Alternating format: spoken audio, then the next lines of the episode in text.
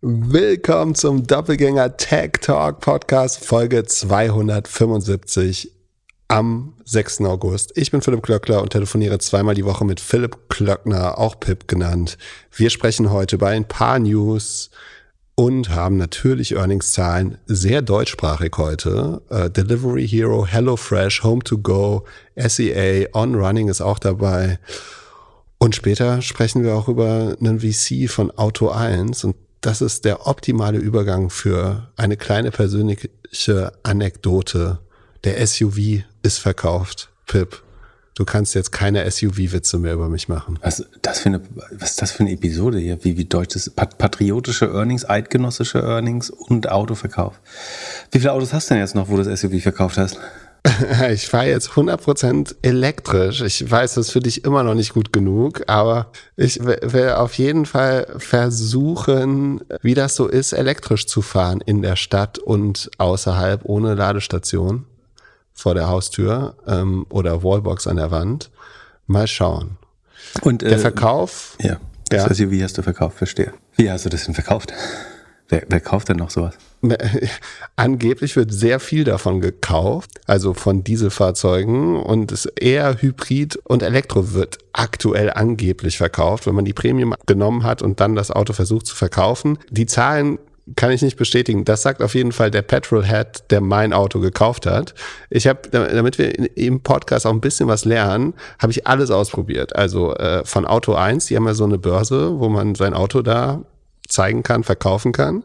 Das heißt, die dann, Börse benutzt oder hast du es durch die Werkstatt gefahren? und? Ich habe es online eingetragen, dann habe ich es hingefahren, dann hat sich das jemand angeguckt, dann wurde mir ein Preis gesagt, dann wurde gesagt, jetzt geht er noch in eine Auktion mit, ich meine, 600 Händlern, die dann noch darauf bieten können. Mhm. Und dann kam gar nichts. Also es gibt dann so ein Zeitfenster, du kannst das für das Geld in der Zeitfenster verkaufen und die spielen alle damit mit, das ist der letzte garantierte Preis, vor allem am Anfang, um dich halt in den Laden zu bekommen. Also das machen alle Anbieter so. Ähm, und Moment, aber ich ja, glaub, die, die kaufen jedes Auto. Das heißt, wir kaufen ein Auto. Oder kaufen ja, sie es, nur wenn es keiner will, kaufen sie es dann für einen reduzierten Preis oder was? Naja, sie kaufen es zu dem Preis, den die sagen, und sie locken dich mit einem höheren Preis, gucken sich's dann an und handeln dann halt runter. Mhm. Und dann setzen sie es nochmal in eine Auktion, wo alle Händler nochmal bieten können und, äh, und sie es halt, sie dann wahrscheinlich eine Provision bekommen. Und wenn dann mehr erlöst würde, würdest du den mehr erlöst teilweise bekommen, oder? Ja. Ah ja. Und so hast du jetzt nur den, den Auto 1 Wert bekommen? Oder? Ja, ich habe den Auto 1 Wert bekommen und Learning, wahrscheinlich ist es in Sommerferien nicht gut, Autos zu verkaufen, weil sowohl Händler als auch Privatpersonen im Urlaub sind. Und es hat keiner drauf geboten. Und die Überraschung war, ich habe noch nicht mal eine E-Mail bekommen, dass keiner drauf geboten hat. Dann habe ich das zweite gemacht. Also so Customer Erlebnis war jetzt irgendwie nicht so top. Dann wollte ich natürlich auch wissen, wie das ist, so ein Auto privat zu verkaufen. Ähm, habe das mit einem Bekannten gemacht, der das für mich online gestellt hat. Also wir haben schöne Fotos gemacht, er hat alles online gestellt, hat so rausgesiebt, ähm, wer das Auto wirklich haben möchte. Dann kam ein, eine, eine nette Person, 400 äh, Kilometer angefahren, hat sich das Auto angeguckt. Wir hatten schon den Kaufvertrag ready und alles, haben alles am Telefon vorher besprochen, macht eine Probefahrt und sagt, na, schlechtes Bauchgefühl. Und ist wieder 400 Kilometer weitergefahren. Hm dann, was, was habe ich noch gemacht? Ah ja, dann habe ich es auf einer anderen Börse nochmal online gestellt. Die arbeiten also ähnlich so wie Auto 1, aber mit Partnerwerkstätten. Und da habe ich den Wagen jetzt heute verkauft. Erst wurde mir weniger angeboten als bei Auto 1, dann mehr und jetzt habe ich es für ein bisschen weniger, als ich es privat verkauft hätte, verkauft. Allerdings immer noch mehr, als die Person, die es ganz am Anfang per Handschlag sofort haben wollte. Äh, also ja, Auto ist weg und ich lerne jetzt, wie das so ist mit einer Ladestation. Und hast und bei, da, bei allen Marktplayern Kosten verursacht? Was meinst du bei allen Marktplayern Kosten verursacht? Na, das wurde ja inspiziert von Auto 1, dein Auto, oder nicht? Ach so, ja, gut. Ich wollte ja schauen, wo ich es am besten und am schnellsten losbekomme. Ja. Äh, die Zahlen sind auch rausgekommen von Auto 1. Die haben wir geskippt, weil es nicht so interessant war und die auch äh, wirklich hässlich aufbereitet sind, weil ähm, die, ich glaube, auch in dem Entry-Segment sind und keine richtigen Quartalsberichte machen müssen. Aber äh, es gibt so Selected Financial Data, also und eine Pressemitteilung natürlich, und zwar Auto 1 Group Reports Record Gross Profit, also so ein Rekord-Rohertrag ähm, per Unit and Best Adjusted EBITDA Result since IPO. Ähm, also wir haben das beste EBITDA-Result seit dem Börsengang und den besten Rohertrag pro Auto, weil ähm, der Rohertrag pro Auto, genau, der ist um 18 Prozent gestiegen, der, der Rohertrag insgesamt aber nur um 1 Prozent. Äh, die Anzahl der Autos ist sogar um 15 Prozent runtergegangen gegenüber dem Vorjahr. Der Umsatz ist um 23 Prozent runtergegangen. Aber das Adjusted EBITDA ist von minus 47 Millionen. Das waren 40 Prozent, äh, schätze ich, rund des äh, Rohertrags als negatives EBITDA. Ähm, und eigentlich muss man Rohertrag, der, also den, der Gross Profit ist eigentlich der Un um Innenumsatz. Ne?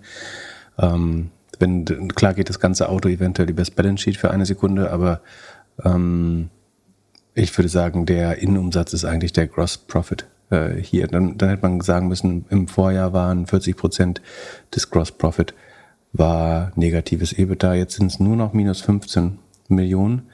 Ähm, das sind 16, 17 Prozent äh, negative Marge, würde ich schätzen.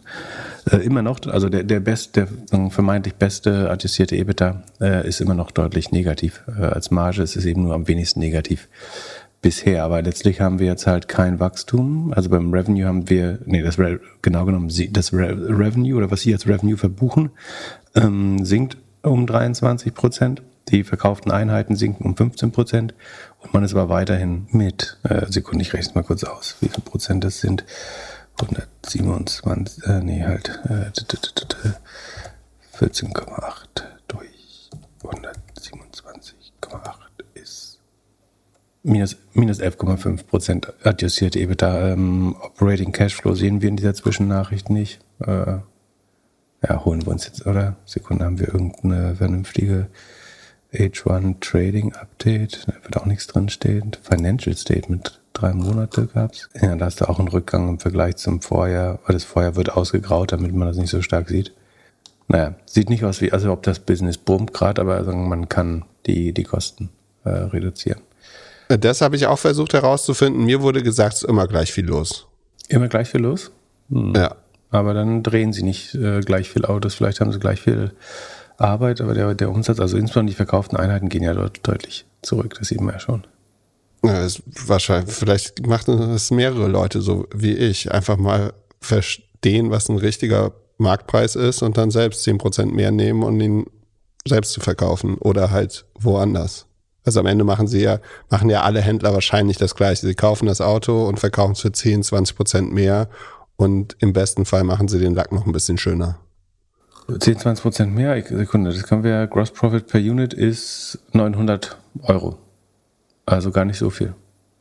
Ähm, Na, und das an. wiederum Gross Profit ist ungefähr 10 Prozent des Umsatzes. Das heißt, das Durchschnittsauto, jetzt müsste man wie die beiden Geschäftsmodelle Retail und Merchant wahrscheinlich noch ein bisschen äh, trennen, aber im ganz groben Schnitt ähm, ist es nur 10, also macht man 10 Prozent Gross Profit. Das heißt, das Auto kostet im Schnitt nur 10.000 Euro äh, oder unter 10.000 Euro. Dein Auto war natürlich bestimmt hochwertiger und hat ein Vielfaches davon gekostet und auch ein Vielfaches äh, Wert. Aber wie gesagt, die Marge ist eigentlich nur so 10 Prozent, die sie machen. Dafür drehen sie natürlich deutlich mehr Autos als der Durchschnitt. Ne? Ja, und während mein Käufer dann meinte, er würde so wahnsinnig viel Elektro- und Hybrid äh, ankaufen, weil alle die irgendwie loshaben wollen, bin ich dann beim Taxi weitergefahren und in einem Elektroauto. Und das war der erste Taxifahrer, also bin sehr lange kein Taxi mehr gefahren, äh, der mir erzählt hat, dass er sein Elektroauto viel, viel besser findet als alles, was er vorher hatte. Und der hat ist jetzt 150.000 Kilometer mit dem Ding gefahren. Er meinte dadurch, hier Zauberwort Rekuperation, gehen die Bremsen nicht mehr kaputt. Früher hat er irgendwie alle 40.000 Kilometer ja. wegen Stadtfahren und so neue Bremsen gebraucht. Das braucht er gar nicht mehr. Inspektion ist auch viel, viel günstiger geworden. Und äh, er sagt für sich, für in der Stadt als Taxi ist es das viel, viel bessere Fahren. Er lädt das Ding einfach abends und übergibt den Wagen dann weiter, hat überhaupt kein Problem, sagt, das Beste, was er je gemacht hat. Ich glaube nicht, dass der der Einzige oder Erste dabei ist. Die, ja, die aber, allermeisten, also, also, in Berlin sind die allermeisten Taxis elektrisch inzwischen. Also inklusive der Uber-Flotten auf jeden Fall und Bolt und so. Es gibt ja kaum noch nicht hybride Taxis. Ich kann, ja, als ich früher noch im Schwabenländle Taxi gefahren bin, äh, da gab es einen Tesla. Und der war der einzige Kämpfer dafür. Ja, ich glaube schon, dass das viel Sinn macht. Aber fand ich bemerkenswert. Ich konnte es gar nicht glauben, dass der Wagen schon 150.000 Kilometer drauf hatte. Da ja, hast du Taxi Verbrenner auf. Ja, als Verbrenner hast du auf jeden Fall mehr Kosten als einmal neue Reifen. Ja, der, das war auch der einzige Punkt war, äh, Reifen gehen schneller kaputt, ein bisschen schneller, weil sie natürlich alle an der Ampel schneller aufs Gas gehen schneller auf 50 beschleunigen. Äh, genug Autocontent. Du hast noch ein bisschen äh, Bankrott-Content. Ja, lass uns von Aus, äh, Autos zu Bussen gehen. Genau, ein Hörer hat uns zugeschickt, dass ProTerra äh, das Zeitliche gesegnet hat oder Chapter 11 ähm, beantragt hat in den USA, also das Bank Bankrottverfahren. ProTerra hat die, die Antriebe, aber auch selber Autos gebaut für, also für elektrische Busse, LKWs und so weiter, baut teilweise Baumaschinen, glaube ich auch. Ähm, war ein Constituent, ein wie sagt man, ein Bestandteil des 10x DNA-Fonds, auch ich glaube ein relativ kleiner, aber und ja, bisschen perfekter Sturm, würde ich sagen, ein bisschen aber auch absehbar. Äh, also hätte man sich da jetzt reinkaufen müssen, ich weiß nicht. Das hat sicherlich nicht geholfen, so dass sie hatten Supply Chain Probleme wie alle großen Hersteller. Als Startup ist es natürlich deutlich schwerer zu verkraften als äh, ein großes Unternehmen. Sie haben lange, äh, lange Sales Cycles, glaube ich, mit denen, wenn, wenn du Busse verkaufst, äh, solche Entscheidungen werden nicht von heute auf morgen äh, getroffen. Das sind ja relativ lange Investitionszyklen. Ähm, das alles hat nicht geholfen. Und ähm, dann, wer sich die Zahlen mal angeschaut hatte vorher, also noch im Q1 23 zum Beispiel, das war auch wieder eine der Firmen, die es äh, im Vorjahr genauso ja, im Vorjahr genauso, die das wundervoll bringt, Produkte mit negativen Rohmargen äh, zu verkaufen. Also sie haben äh, im Q1 23 70 Millionen Umsatz, äh, Produktumsatz gemacht äh, und noch 9,5 äh, Millionen mit Ersatzteilen, also rund 80 Mi Millionen Umsatz, äh, haben aber Cost of Goods Sold von 86 Millionen gehabt und äh, genauso sah es im äh, Quartal des Vorjahres aus. Also minus 10, naja, nicht, nicht ganz, aber sagen minus 6, 7 Prozent negative Rohmarge schon, äh, haben dementsprechend Netloss in dem Quartal, da war noch ähm, so ein bisschen Dead Extinguishment dabei, aber der Net Loss war immer so 50 bis 70, 80 Millionen pro Quartal. Ähm, man ist längst nicht schnell genug gewachsen, um in äh, Regionen zu kommen, dass sich das lohnen würde. Weiß nicht, ob die, die Wette äh, so, so schlau war, aber ja, da hat man, musste man jetzt leider ähm, Bankrott äh, anmelden. Ich verstehe mal nicht, warum Menschen in Business investieren, die negative Rohmargen haben. Das ist das beste Zeichen dafür, dass dein Produkt eigentlich kein, also wenn du ein Produkt jetzt unabhängig von den ganzen HQ-Kosten und Vermarktungskosten und so, ähm, wenn was groß genug wird, was Erträge, also Roherträge erwirtschaftet, kriegt man oft diese Operational Expenses, also Marketing, G&A, Forschung, Entwicklung und so irgendwann gedeckt. Aber wenn ein Produkt schon eine negative Rohmarge ist, heißt das eigentlich, der Markt will dafür nicht bezahlen, was man braucht, um es zu produzieren. Und das heißt eigentlich, die Firma heißt, hat noch keinen Product Market Fit. Und warum solche Firmen ähm, trotzdem dann an die Börse gehen, ähm, ist mir aber ein bisschen Moment, unklar. hast du, also, aber du als Angel hast doch schon in viele unprofitable Geschäfte investiert. Ja, der Unterschied ist aber, dass, dass ich sagen, ein Early Stage Angel bin, wo es sagen, in den ersten Monaten, vielleicht Jahren einer Firma ist es noch jetzt nicht total atypisch, dass man auch mal negative Margen hat. Aber dann, zu dem Zeitpunkt, wo man an die Börse geht, äh, sollte man das vielleicht bewiesen haben, dass man sagen, die Sachen nicht teurer einkauft, als man sie verkauft. Und äh, bei den Sachen, wo ich investiere, ist es ja eigentlich so, dass es einen relativ klaren Weg dahin geht, zumindest Deckungsbeiträge äh, zu erwirtschaften. Äh, das ist auch im, du sprichst sicherlich auf das Quick-Commerce-Modell an. Äh, da, ob in den USA, in der Türkei oder auch in einzelnen Warenhäusern in Deutschland äh, ist ja bekannt, dass das teilweise möglich war, das Deckungsbeitrag positiv zu betreiben. Noch nicht überall, aber genau. Ja, nochmal abschließend zu diesem Busthema. Äh, in Norddeutschland hat auch einer Insolvent angeboten, eher eine kleinere Firma. Ich glaube, es waren so 80 Mann oder so. Die haben angefangen, Oldtimer zu elektrifizieren und dann irgendwann Busse und, und alles.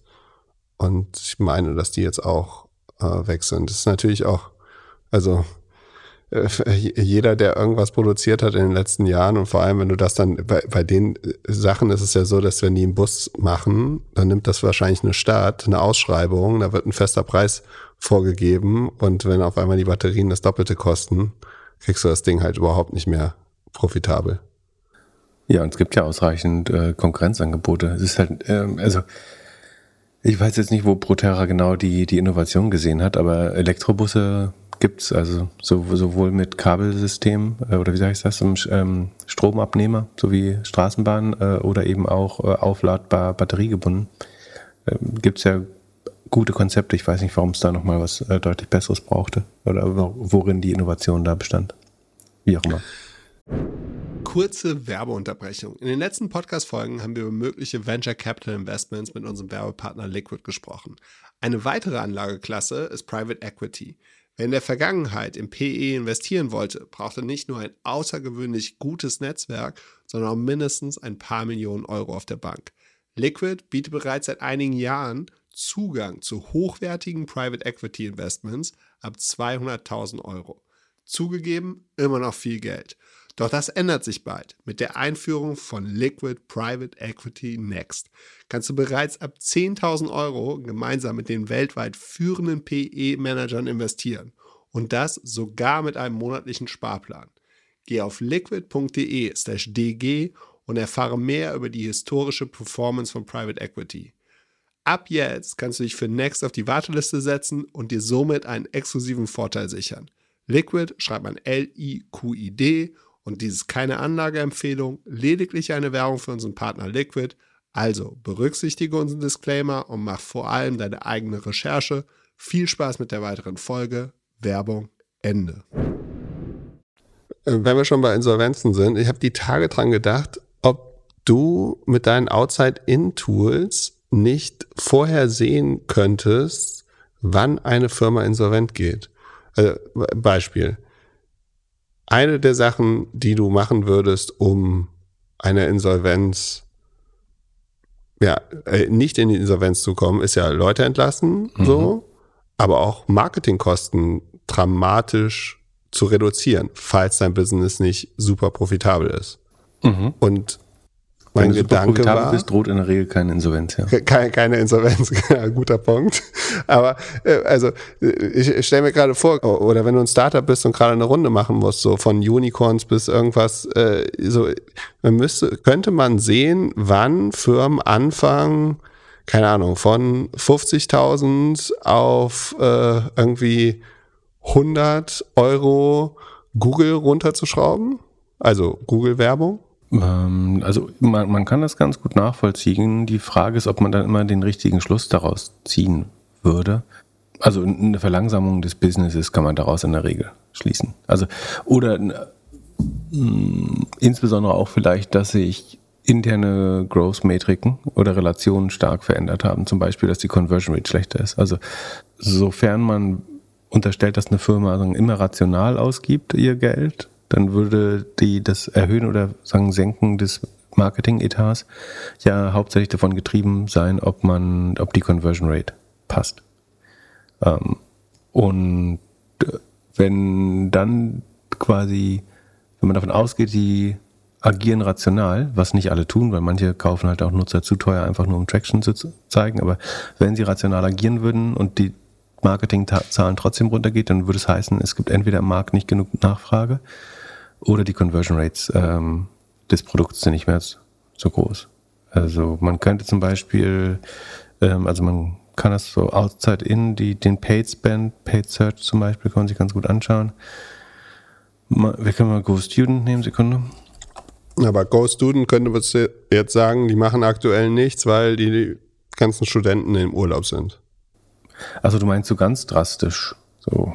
Also bei denen sieht man, die waren so vor vor einem Jahr oder anderthalb Jahren bei 750.000 Besuchern aus, also according to SimilarWeb. Ähm, ob das jetzt die richtigen Zahlen sind, kann man nie wissen, aber ähm, dieses Outside-In-Tool glaubt, die waren mal bei 750.000 Besuchen äh, aus Paid Search und sind heute noch bei 104.000, also gesiemtelt. Das ist schon ganz ordentlicher. Also, aber der wiederum passiert eher allmählich. Da würde ich eher sagen, der Markt fragt das Produkt weniger nach. Deswegen sind die Conversion Rates, äh, also die machen ja so Home Tutoring, ne, glaube ich. Der Markt fragt das Produkt weniger nach. Deswegen ähm, äh, werden die Conversion Rates schlechter und der Gesamt, die Gesamtnachfrage ist schlechter und deswegen sinkt das. Und natürlich guckt man auch mehr äh, aufs Geld. Ansonsten Sekunde, was können wir noch? Wie sieht's denn bei der, bei der Autobude aus, die wir eben besprochen haben? So, wir kaufen dein Auto. Kann man auch gucken. Ähm, ähm, also sind natürlich viele Annahmen immer dabei. Ne? Also die, die Frage ist, machen die überhaupt ähm, viel Paid Search vorher oder äh, steigen sie vielleicht auch out of FOMO? Äh, das ist ganz spannend. Äh, die waren vor, sagen wir mal, äh, vor Juli vor einem Jahr waren sie bei 86.000, sind jetzt bei 140.000. Also haben deutlich, Sekunde, dann hätten wir doch, achso, die Marketingausgaben sehen wir nicht, aber ähm, hm, aber sie scheint es effizienter zu machen, weil die Marketing aus, also der, der, da sich das EBITDA verbessert hat, schätze ich mal, dass sie schon beim Marketing gespart haben, aber trotzdem akquirieren sie mehr Traffic, warum er das ist. Aber da, da sieht es jetzt eher so aus, als wenn man hochfährt. Was können wir noch? N26 können wir mal gucken.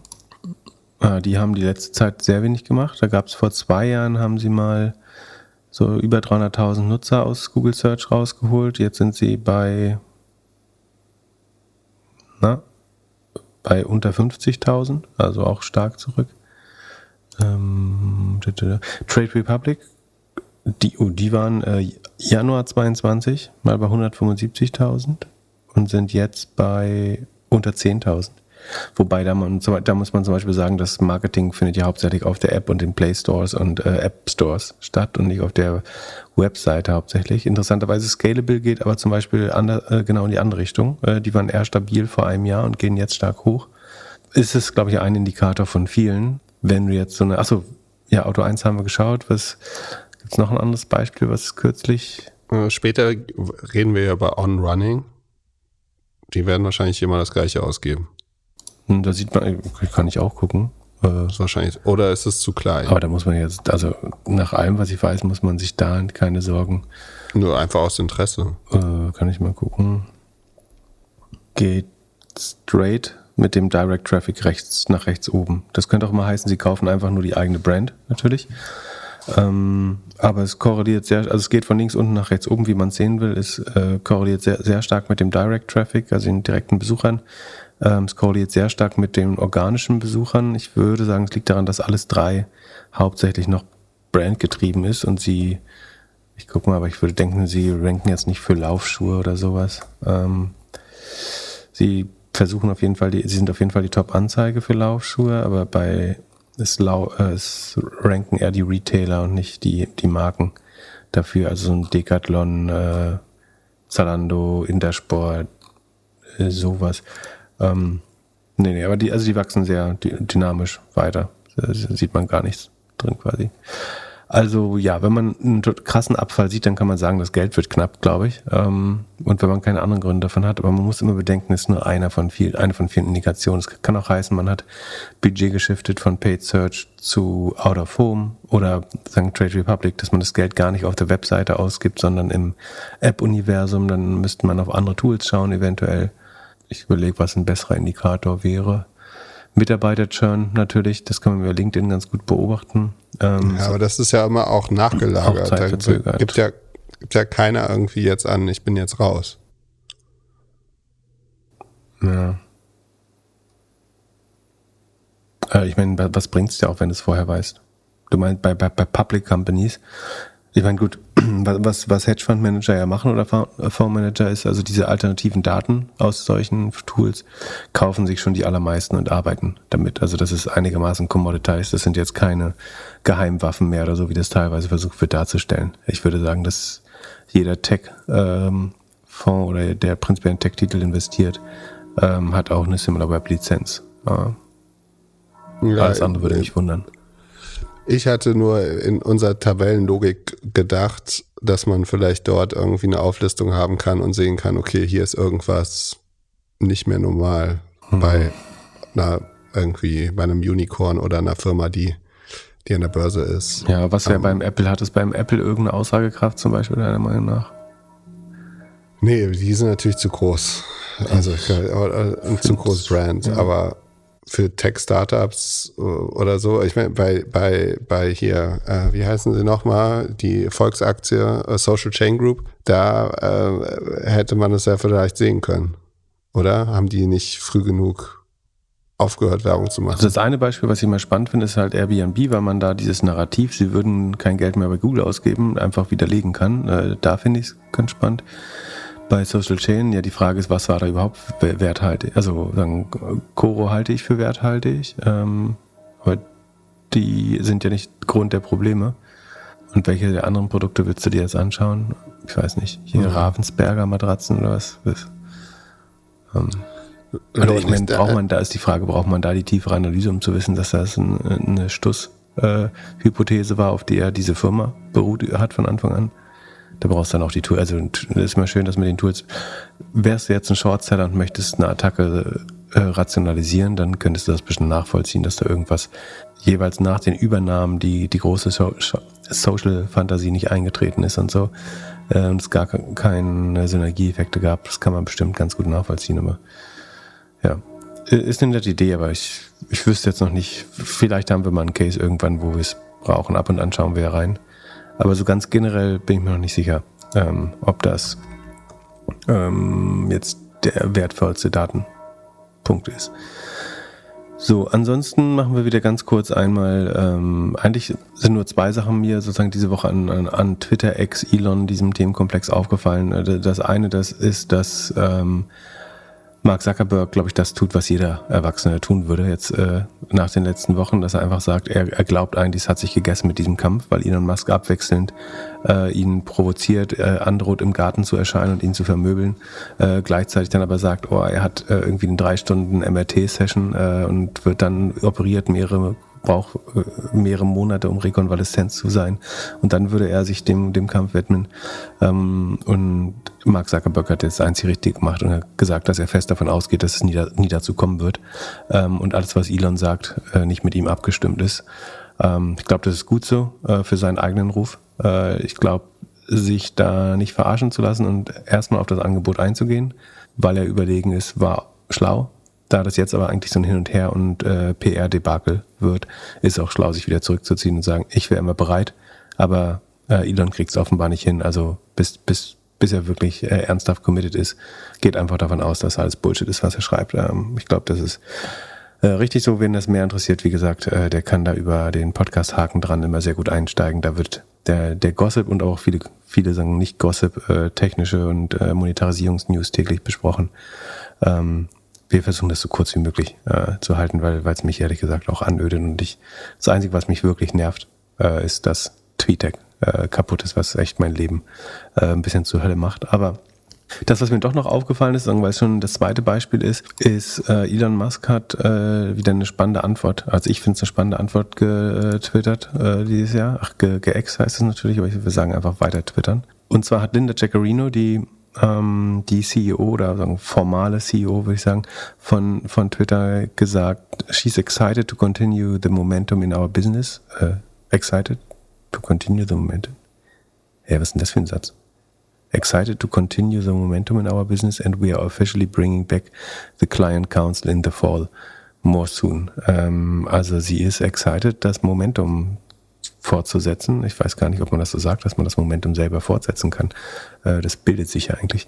Ähm, naja, auf jeden Fall äh, ist sie excited, äh, as you can be. Und es geht darum, dass der Client Council äh, wieder zurückkommt und der Account äh, X News Daily, ich glaube, das ist der, der früher mal Twitter, äh, Twitter News äh, war, ähm, vermeldet darauf als sagen, vermeintlicher News ähm, X will bring back its Client Council and invite-only group of top brands and advertisers. Also dieser Client Council, da waren die größten Advertiser, die relevante Advertiser und Brands äh, drin. Ähm, und sagen, das verkündet Linda Jaccarini jetzt stolz, dass das im, im Fall, also im Herbst, äh, zurückkommen wird. Und Elon Musk schreibt unter diese News, der, also nee, ich lese mal zu Ende vor, was äh, X News Daily gesagt hat. Also X will bring back Client Council Invite Only Group for Brands and Advertisers. It will have early previews of new features and give suggestions on brand safety. Elon has previously made clear the council can give feedback, but cannot control free speech on X. Ähm, darauf antwortet Elon Musk jetzt. They are used to a pace of innovation that is slower than continental drift. Welcome to the fast lane. Also nachdem quasi Linda Jaccarino diese, diese erneute Zusammenarbeit mit den Advertisern ankündigt, diffamiert er die einfach sozusagen als langsame äh, Dinosaurier, die langsamer agieren als der kontinentale äh, Drift, wie sagt man das auf Deutsch? Die tektonische Plattenbewegung, würde man glaube ich sagen. Und äh, ja, Welcome to the Fast Lane. Und schießt ihr damit wieder direkt äh, in den Rücken oder reißt mit dem Arsch ein, was sie mit den Händen aufgebaut hat. Äh, und auch neulich hatte sie schon über, äh, unterwandert, mehr oder weniger, wo er, glaube ich, äh, sich geäußert hat, von wegen, man, er wüsste gar nicht, wofür man diese CEOs bräuchte. Äh, pr prinzipiell, äh, nach, kurz nachdem er sie eingestellt hat, glaube ich. Weiß nicht, bin gespannt, wie lange die sich das gefallen lässt. Ähm, also ich hätte keinen Bock, dass wenn ich der, sagen, auf dem Papier der CEO der Firma bin, ähm, dass sagen, der, der, der Produktclown und leider Mehrheitseigner der Firma, die sagen, e also du baust quasi mühsam Vertrauen bei Advertisern auf, was offensichtlich gerade ihre Hauptaufgabe ist, äh, Advertiser zurückzuholen und die ihr offenbar einigermaßen gut gelingt, würde ich sagen. Und der macht es einfach überhaupt keinen Kopf darum. Und ich meine, er, kann ja einfach sagen, er kann ja auch einfach bestätigen, ja, Free Speech bleib, bleibt uns trotzdem ein hoher Wert äh, oder so und die können da nicht mit reinreden, aber die zu diffamieren als sozusagen Dinosaurier ist einfach keine nette Willkommensnachricht, glaube ich, für, für diese Advertiser, die sich einbringen wollen, Twitter zu einer besseren Plattform zu machen, letztlich äh, für ihre Werbung. Wieder äh, sehr erratisch. Ja, unfassbar, wie viel Zeit der mit dem Schwachsinn ja. da verbringt. Ich, ich überlege manchmal auch, auch dieses Hin und Her bei dem, bei dem Kampf. Äh, ich will dem Kampf immer nicht so viel Airtime geben, weil ich sozusagen so furchtbar toxisches Verhalten finde, aber auch diese sozusagen diese ständige Provokation, so ungefähr, ich komme in deinen Oktagon in den Vorgarten und äh, nehme mal Maß. Äh, also er hat ja gesagt, er würde sinngemäß ähm, Mark Zuckerberg eine Lektion erklären, warum es Gewichtsklassen äh, im, im Kampfsport gibt. Also so ungefähr, ich bin immer noch dicker als du äh, und deswegen kann ich dich jederzeit vermöbeln, wenn ich Bock habe. Und gleichzeitig redet er sich dann mit seinem medizinischen Problem daraus.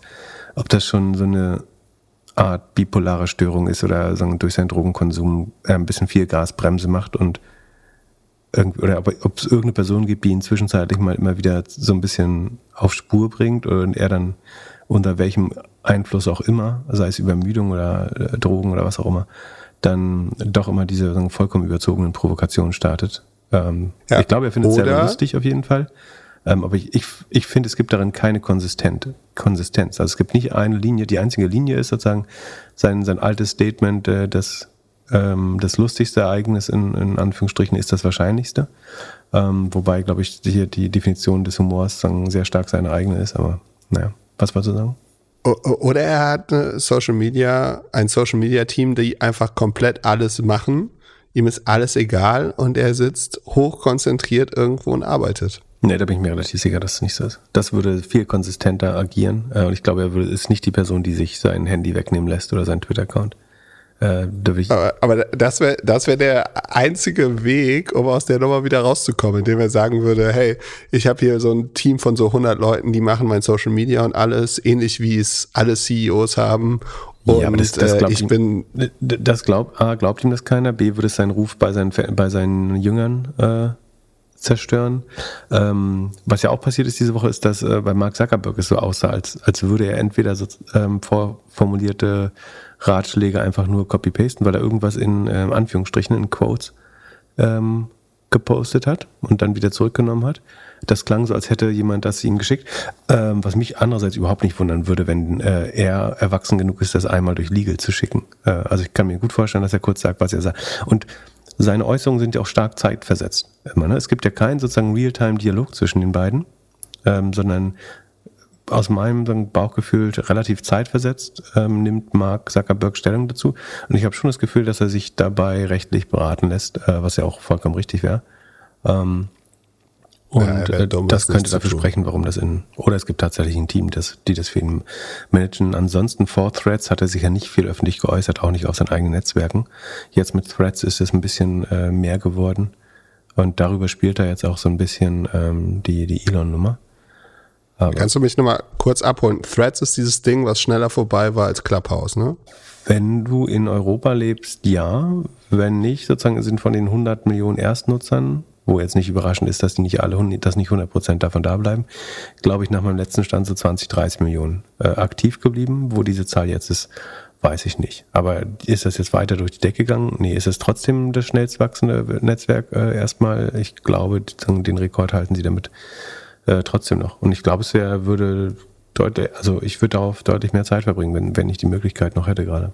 Ja, mal, mal schauen, ob wir das dieses Jahr noch mitbekommen. Ich, ich würde eigentlich gerne mal wissen, wie aktuell Content Creator Twitter nutzen.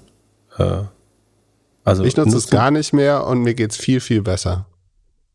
Ja, mir geht's e-, emotional vielleicht besser, wenn ich es nicht sendend nutze, aber mir geht's emotional deutlich schlechter, wenn ich das Gefühl habe, dass ich äh, einfach Dinge, wo ich früher viel Informationen so aus einem Feuerwehrschlauch trinken konnte, ähm, dass das jetzt, ich das irgendwie super kompliziert aktiv nachfragen muss und vorher gab es mit TweetDeck eben ein sehr gutes Tool, um das, ich, ich halte es immer noch für das eines der besten Tools, um, in, oder das war es eben, es muss auch irgendjemand geben, der bereit ist, die Twitter-API zu bezahlen, um das nachzubauen. Es muss eigentlich möglich sein, das, das wieder ordentlich hinzubekommen. Es sei denn, er will diese API wirklich komplett kaputt machen. Äh, aber eigentlich muss man so ein vernünftiges Tool, was das kann, was TweetDeck kann, auch wieder aufbauen können. Naja. Ja. So, jetzt haben wir Abwarten. schon wieder viel mehr geredet, als wir wollten. Äh, was, was haben wir? Haben wir schon, sind wir schon bei den Earnings oder was haben wir? Ein bisschen News haben wir noch. Und, und zwar musst du mir erklären, was ein Non-Executive Director macht. Ist das so eine Ersatzbank von einem Board-Member? Ein Non-Executive Director ist jemand, der im Board sitzt, aber keine Funktion in der Firma bekleidet, würde ich sagen. Warum? Achso, weil wir haben ja hier diesen äh, DN Capital Vorfall, dass äh, einer der Gründer äh, beschuldigt wird, dass er sich nicht so gut benommen hat die letzten Jahre oder vor allem vor zehn Jahren. Das ist, glaube ich, eher höflich formuliert. Ne? Da kümmert sich endlich mal einer um die Female Founders und dann und sein eigenes. Nee, Wieso kümmert äh, der sich um die Female Founders?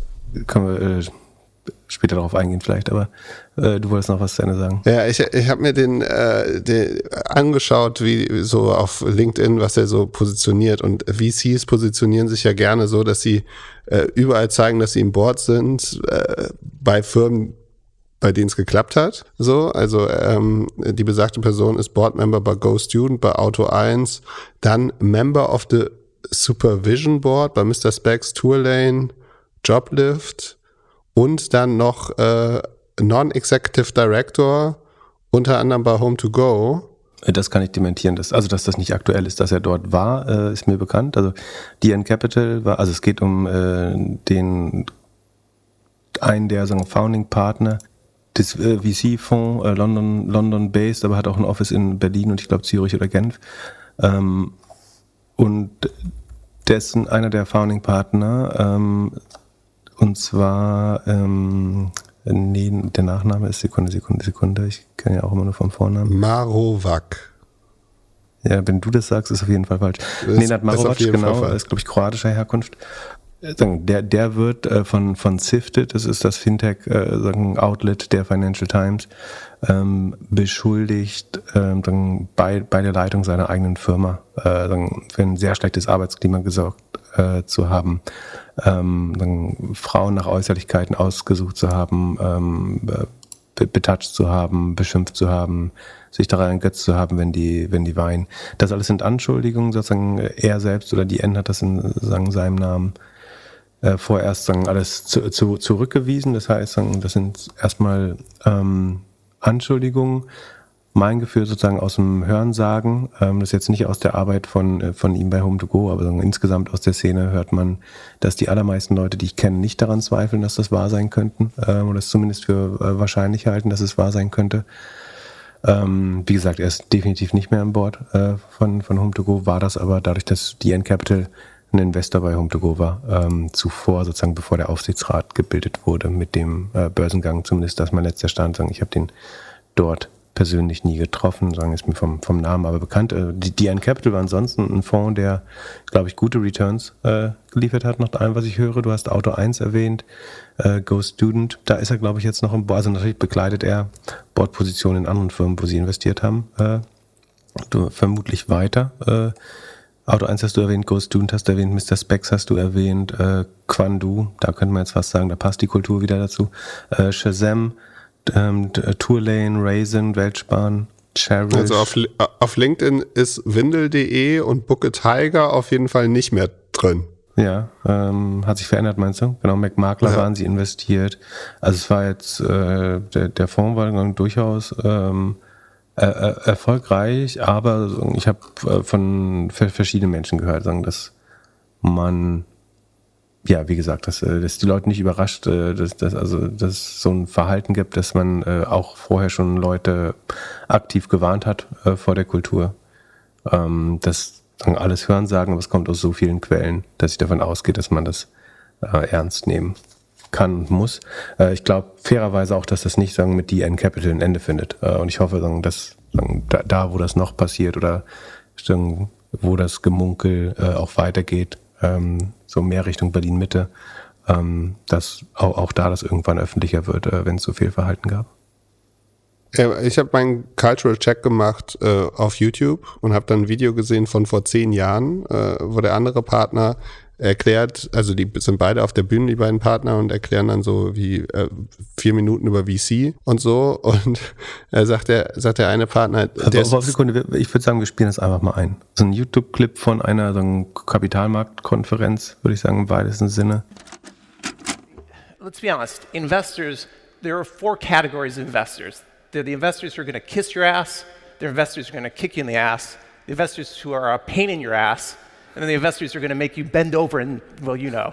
But so äh, stelle ich mir das vor, war das äh, früher irgendwie bei Wall Street in dem Film auch, oder? Also das war die Kultur aus den, aus den Jahren damals. Ja, ich bin mir, äh, ich glaube, es ist, äh, wie gesagt, es gibt Fonds, wo, da, wo die Kultur äh, bestimmt besser ist, aber ich glaube auch nicht, dass, also ich glaube schon, dass es ja, vielleicht nicht stellvertretend für die Szene ist, ähm, aber ich glaube, es ist auch nicht ein absoluter Outlier. Und also auch die Szene muss sich halt wandeln. Es ist halt, glaube ich, eine Kultur, die sich in den meisten Unternehmen noch im Umbruch befindet. befindet. Ähm, und es gibt dann immer ein paar Beispiele, die so, so besonders lange an so einem 80er Jahre äh, Bild festhalten ähm, in, in allen Branchen. Und äh, es gibt auch Leute, die das einfach von Anfang an gut hin, hinbekommen oder es vielleicht auch schon vor, vor 20 Jahren vernünftig gemacht hätten und Menschen äh, vernünftig behandelt hätten. Ja. Ja, wenn das alles wahr ist, was da in dem Artikel drin steht, dann muss sich auf jeden Fall noch vieles ändern. Ja, warum gibt es eigentlich nicht so ein, warum gibt es nicht so eine Art Glassdoor für VCs? Das wäre doch eigentlich cool. Ja, weil das eine Handvoll Leute sind. Jeder kennt jeden. Und der hatte, also in dem, ah, in dem Artikel steht ja drin, dass er, dass er, dass er, also, dass da gedroht wird mit, äh, mit, mit Sachen, dass, ja, dass man Schwierigkeiten hat, den nächsten Job zu finden und so weiter. Das kann jeder in dem Artikel lesen. Er ist jetzt in den Show Notes. Das ist halt einfach eine mega kleine Crew. So, du kennst halt alle und dann hast du dieses, dieses Problem von, ich, also du hast zwei Probleme. Du hast einmal dieses Problem, ich bin der Chef, ich habe das Geld. Und du hast das Problem, ich bin der VC, ich habe das Geld. Also die Macht ist ja auf zwei Ebenen. Und ja, kulturell hat sich zum Glück ein bisschen was geändert und es muss sich halt noch viel, viel weiteres ändern. Ja, ich glaube, so ein Glassdoor wäre gar nicht so schlecht, aber sozusagen in Abwesenheit eines einer solchen Plattform, das Einzige, was man vielleicht raten kann, ist, dass man sich, so wie man sich für Mitarbeiter Referenzen einholt, sich natürlich auch für VCs, also VCs können, äh, wie gerade beschrieben, äh, so treffend äh, Pain in the Ass werden über die Zeit. Ähm, sei es, weil sie äh, einfach die sind, die immer als letztes die Unterlagen zuschicken oder die sind, äh, die bei, bei jedem Deal noch äh, die letzte Nachkommastelle ihrer eigenen Upside optimieren, die irgendwie die Firma mit Kosten überladen, äh, die sie selber verursachen teilweise und, und so weiter und so fort. Und äh, wenn man mit anderen Foundern redet, die schon ein Investment äh, genommen haben äh, vom, von dem VC, ähm, kann einem viel Schmerz erspart werden. Wobei man natürlich, sich natürlich auch immer seinen Shareholdern verpflichtet fühlt, den, den besten Deal zu nehmen. Und das äh, ist in der Regel entweder der Einzige, der überhaupt finanzieren will, oder der Einzige, der die Runde anführen möchte. Ähm, oder eben der, der, der den, den besten LOI, den besten Letter of Intent oder Termsheet ähm, submitted. Und dann ist natürlich auch schwer zu sagen, wir nehmen den nicht, weil wir schlechte Referenzen bekommen haben und wir nehmen stattdessen irgendwie zehn Prozent mehr Verwässerung äh, in Kauf. Aber ich glaube, langfristig äh, ist es wert. Und von daher für die eher unerfahrenen Gründer äh, ist, glaube ich, der, der, beste Tipp noch, ähm, dass man sich eben auch zu seinen äh, VCs, sofern man die, die Wahl hat, äh, und selbst wenn, wenn man die Wahl nicht hat, vielleicht trotzdem, um zumindest vorbereitet zu sein, ähm, sich zwei Referenzen äh, einholt, die der VC nicht selber äh, bringt, weil ähm, so, die, der äh, Auto 1 Founder sieht ja so auf den Bildern immer so aus, als wenn die sich gern mögen. Äh, den will man vielleicht nicht fragen, sondern äh, vielleicht äh, jemand anders. Auch vielleicht auch gerade eine Firma, die nicht gut funktioniert hat. Ja. Genau, am besten eine Firma, äh, auf der sich keiner mehr als Board-Member auf LinkedIn äh, postet. Und äh, äh, in dem Fall hätte man auch einfach den Kommentar unter dem Video von vor neun Jahren lesen können. Da steht nämlich, dass diese wohl eher eine von der vierten Art der VCs sind. Äh, also äh, ja, man sollte schon sein Research machen. Auf der anderen Seite das Kräfteverhältnis damals und wahrscheinlich bald auch wieder ist halt zwischen VCs und Gründern, Gründerinnen ein anderes so. Ähm, ja, wenn man einen Deal hat, aber ja, die haben ja immer die großen Deals gemacht, der, da gab es bestimmt irgendwie mehrere VCs, die man sich hätte aussuchen sollen. Ähm, ohne, lass uns nicht mehr tiefer reingehen. Wir haben genug Earnings. Ja, wie gesagt, der, der Link ist, äh, der Sifted Link ist in den Shownotes. Ähm, die sind Anschuldigungen, die im Moment widerstritten, äh, wie, denen widersprochen wird. Äh, die N hat gesagt, sie setzen eine Anwaltskanzlei ein, um das sagen, intern zu ermitteln. Das ist ein relativ gängiges äh, Vorgehen. Und dann werden wir wahrscheinlich nie erfahren, was daraus äh, weiter würde. Es sein, man hört irgendwie neue Stimmen. Äh, das ist im, im Zweifel was äh, was solche Stimmen auch, äh, solche Themen auch voranbringt, äh, dass man auf einmal, dass andere Leute sich motiviert sehen, ähm, in den Reigen einzustimmen und äh, damit das Bild noch klarer zu zeichnen. Es handelt sich hierbei nicht um Anlageberatung. Man sollte aufgrund des Gehörten keine Kauf- und Verkaufsentscheidungen zu Aktien und anderen Wertpapieren treffen. Es besteht immer das Risiko eines Totalverlustes. Solltet ihr dennoch aufgrund der Informationen im Podcast handeln, handelt ihr stets auf eigenes Risiko und wir können unmöglich für etwaige Verluste haften. Alles könnt ihr auch nochmal unter doppelgänger.io slash Disclaimer nachlesen. Was hast du schön alles ins Sheet eingetragen? Ja, ich habe dich vorhin im Sheet gesehen, das hat mir schon Angst gemacht, äh, im, im, im, Home-to-Go-Reiter. Ähm, erst erst äh, fummelst du hier beim, beim Nenad in den LinkedIn-Referenzen äh, rum, äh, dann im, im Sheet. Ähm, wird Zeit, dass du deine, deine Zeit wieder ein bisschen sinnvoller nutzt bald. Wir fangen mal an bei, genau, du hast ja gesagt, wir machen heute hier die patriotische Earnings-Session.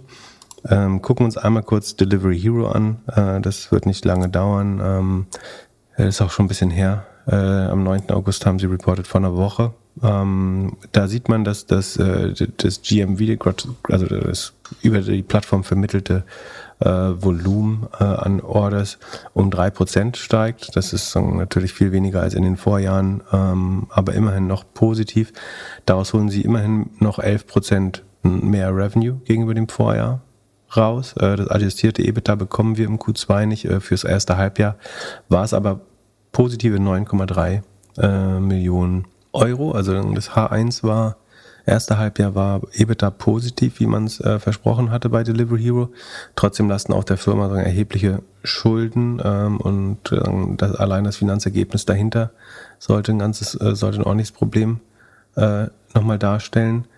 Genau, in, in Asien ist man leicht negativ. In der MENA-Region, also Middle East, ähm, Nord, Nord, Nordafrika, ähm, wächst man zweistellig. Das läuft gut. Europa auch zweistellig, 15% Wachstum beim DMV und Revenue.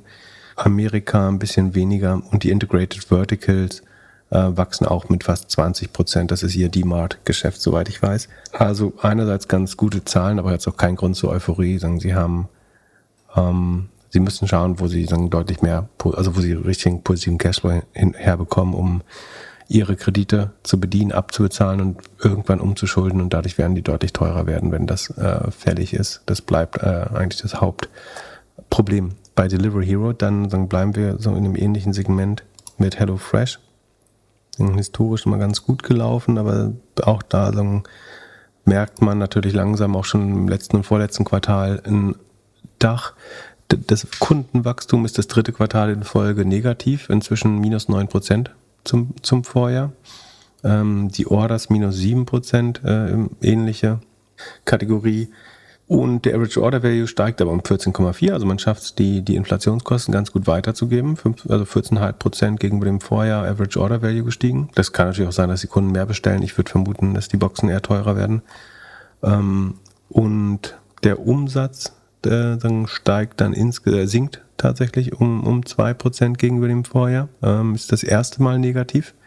Ähm, ich würde vermuten, dass die Zahlen deswegen auch nicht so gut aufgenommen sind. Also bisher konnte man beim Umsatz immer noch steigern durch den AOV, den Average Order Value. Das sagen selbst wenn Leute weniger bestellen, ähm, aber die Boxen teurer sind, kann man dann trotzdem beim, beim Umsatz wachsen. Aber das ist jetzt schafft man nicht mehr zu kompensieren. Und so sinkt der Umsatz das erste Mal um 2%.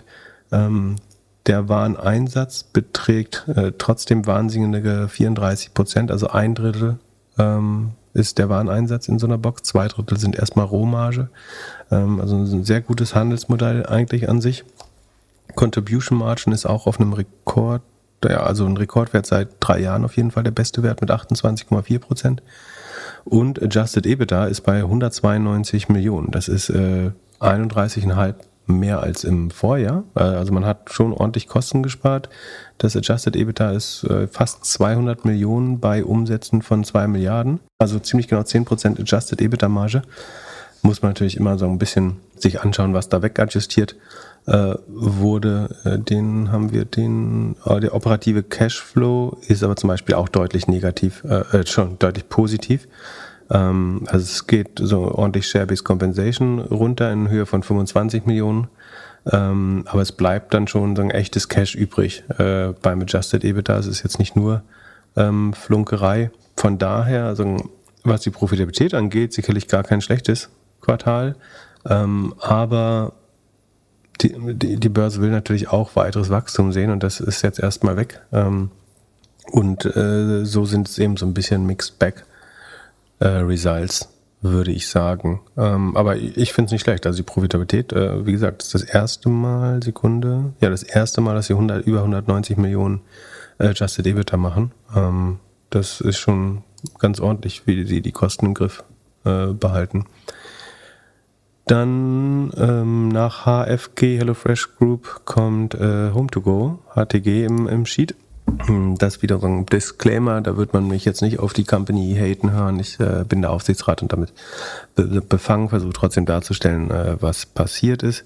Äh, Im Quartal 2 im Vergleich zum gleichen Quartal des Vorjahres. Und zwar ist das Revenue nach äh, IFRS um 14 Prozent äh, gestiegen gegenüber dem, dem Vorjahr. Man muss dazu sagen, wir haben das bei Booking und Airbnb und Expedia schon so ein bisschen besprochen dass ähm, insbesondere Domestic Travel gerade relativ äh, schwach ist. Also nach während Corona und nach Corona sind Menschen viel sozusagen in so Fernhäuser äh, gegangen. Sie haben viel ähm, im, im gleichen Land äh, Urlaub gemacht. Jetzt setzen wieder stärker Fernreisen äh, an. Deswegen hat Booking profitiert, Expedia nicht ganz so stark, ähm, Airbnb äh, so, so mittel der, der Vacation Rental Markt, insbesondere Domestic, ist schon, also hat Gegenwind, äh, könnte man sagen. Also vor dem Hintergrund sind 14% Wachstum dann vielleicht gar nicht so schlecht.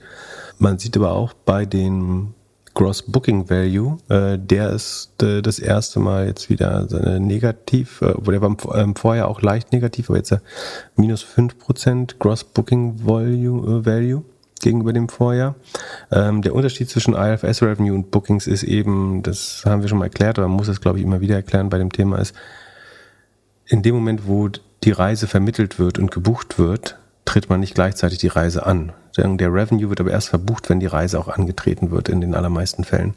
Ähm, dadurch fällt das sogenannte IFS Revenue mit dem Booking Revenue oder dem Gross Booking Value quasi so ein bisschen auseinander.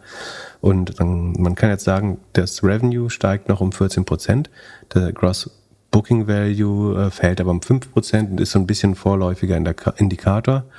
Dazwischen steht aber noch das Booking Backlog, das ist sozusagen das, was schon gebucht wurde ähm, und äh, realisiert wird in den nächsten Monaten. Das wiederum ist auf dem Rekordwert bei, ähm, kann man sich die Präsentation noch anschauen auf der Webseite, bei, bei ähm, Home2Go.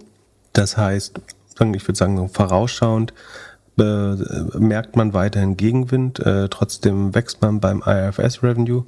Ziel ist ja dieses Jahr sowieso erstmals auch Adjusted EBITDA Break-Even äh, zu werden. Das hat man so rausgegeben und jetzt mit, äh, ich glaube, Fully Confident haben sie es genannt, äh, bestätigt. Also das Man, man glaubt weiterhin, dass man auf einem sehr guten Kurs ist, das zu erreichen und man hat gute Visibility. Ne? Durch diese voraussehenden Bookings kann man sehr gut eigentlich wissen, was jetzt im Q3 und Q4 an Revenue verbucht werden kann. Das heißt, wenn ähm, CEO und CFO da sagen, sie sind fully confident, dann wissen sie mit an Sicherheit grenzender Wahrscheinlichkeit, dass das so eintreten wird, äh, würde ich sagen. So würde ich das fully confident äh, interpretieren. Darf ich dir eine Frage stellen zu Cross-Booking Value?